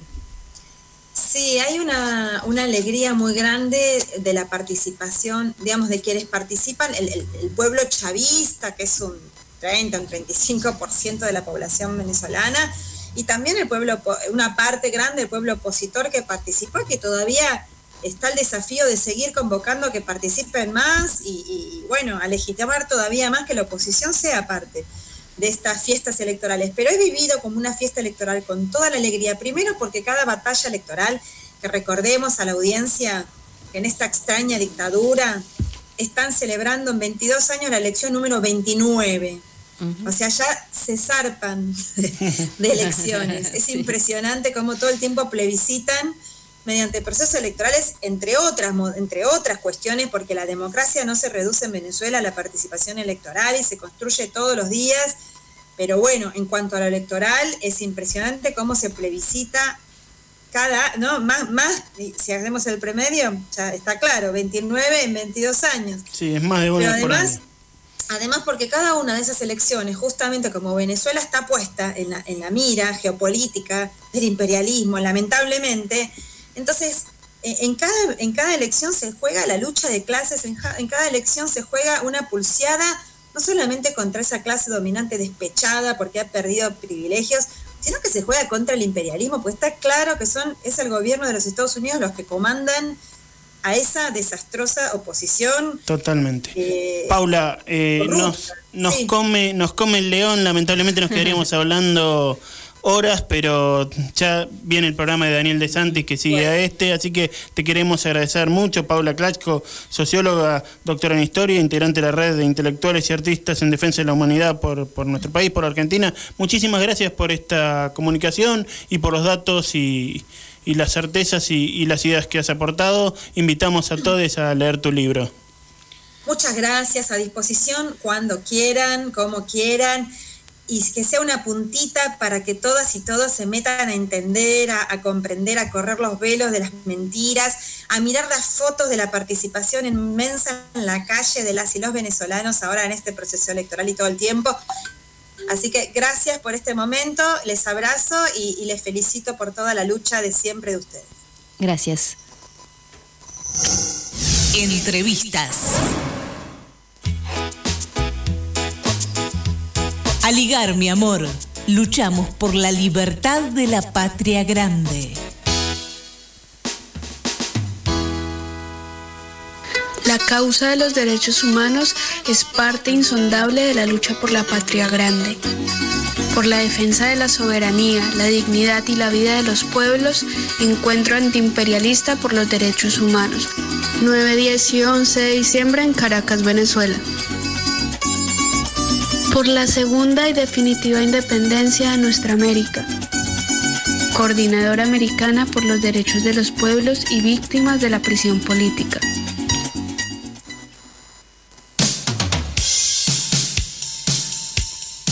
Ya casi al, al final, ya bordeando, vamos a comentarles que Conrado Yacen se invita para este sábado a las 19, presenta Derrota y Esperanza, un folletín argentino escrito por Horacio González para la Tecla Ñ y reunido en el segundo cuaderno que editó y publicó la Tecla Ñ, y que es también el grupo Editorial Sur.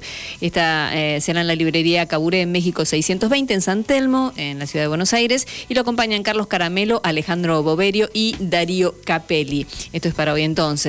Agradecemos desde Aligar Mi Amor a Lilian García de la Liga de Lomas de Zamora, también a Marta Remón desde Mendoza, Javier de Villa Crespo, Graciela Pacot de Santa Fe, Andrea Reile, quien se puso del otro lado como oyente desde Río Negro, a Alba de Santa Fe, a Claudia Cesaroni también, y a la abuela de Ernestito Grela también, le mandamos un abrazo. entre especialmente a la vicepresidenta de la liga que nos mandó un mensaje muy importante, Iris. Te queremos mucho, a Iris Avellaneda. Así es, a Editorial Luxemburgo, eh, Badaraco Libros, que nos han facilitado libros en papel durante todo el año. Muchísimas gracias a Gabriel, a los compañeros que nos acercaron ejemplares de libros propios como Claudia Cesaroni, Iris Avellaneda, Conrado Yacenza, Fernando Esteche, el Chino Peralta y también a las radios que nos retransmiten cada semana. Radio Cultura de Santa Fe, Inclusión de Gualeguaychú, Entre Ríos, Riachuelo, Barracas, Sur eh, de La Plata, eh, la COPI de Córdoba. Un abrazo muy fuerte para la gente de la COPI, de la calle de Bahía Blanca, La Leñera de Mendoza, Radio Cupas, Reconquista en la provincia de Buenos Aires y Radio del Sur. ¿Todo dicho? Me parece que sí, será hasta el Bueno. año que viene. Mari. Olivia Rosen, Elisa Giordano en la coordinación general, Nora Leguizamón, Nora Podestá, eh, también eh, a Selene Amato, que está eh, dándonos aire ahora en territorio rebelde, a Diana Álvarez también, a Matías y a Dante Mateo, a Víctor Ruejas en, en redes, y bueno, mi nombre es Marian Monzón. Nos reencontraremos en algún momento en 2022 seguramente. Será. Gracias a todos por acompañarnos en Aligar Mi Amor. No le soltamos la mano a nadie, ¿eh? seguimos, somos la Liga.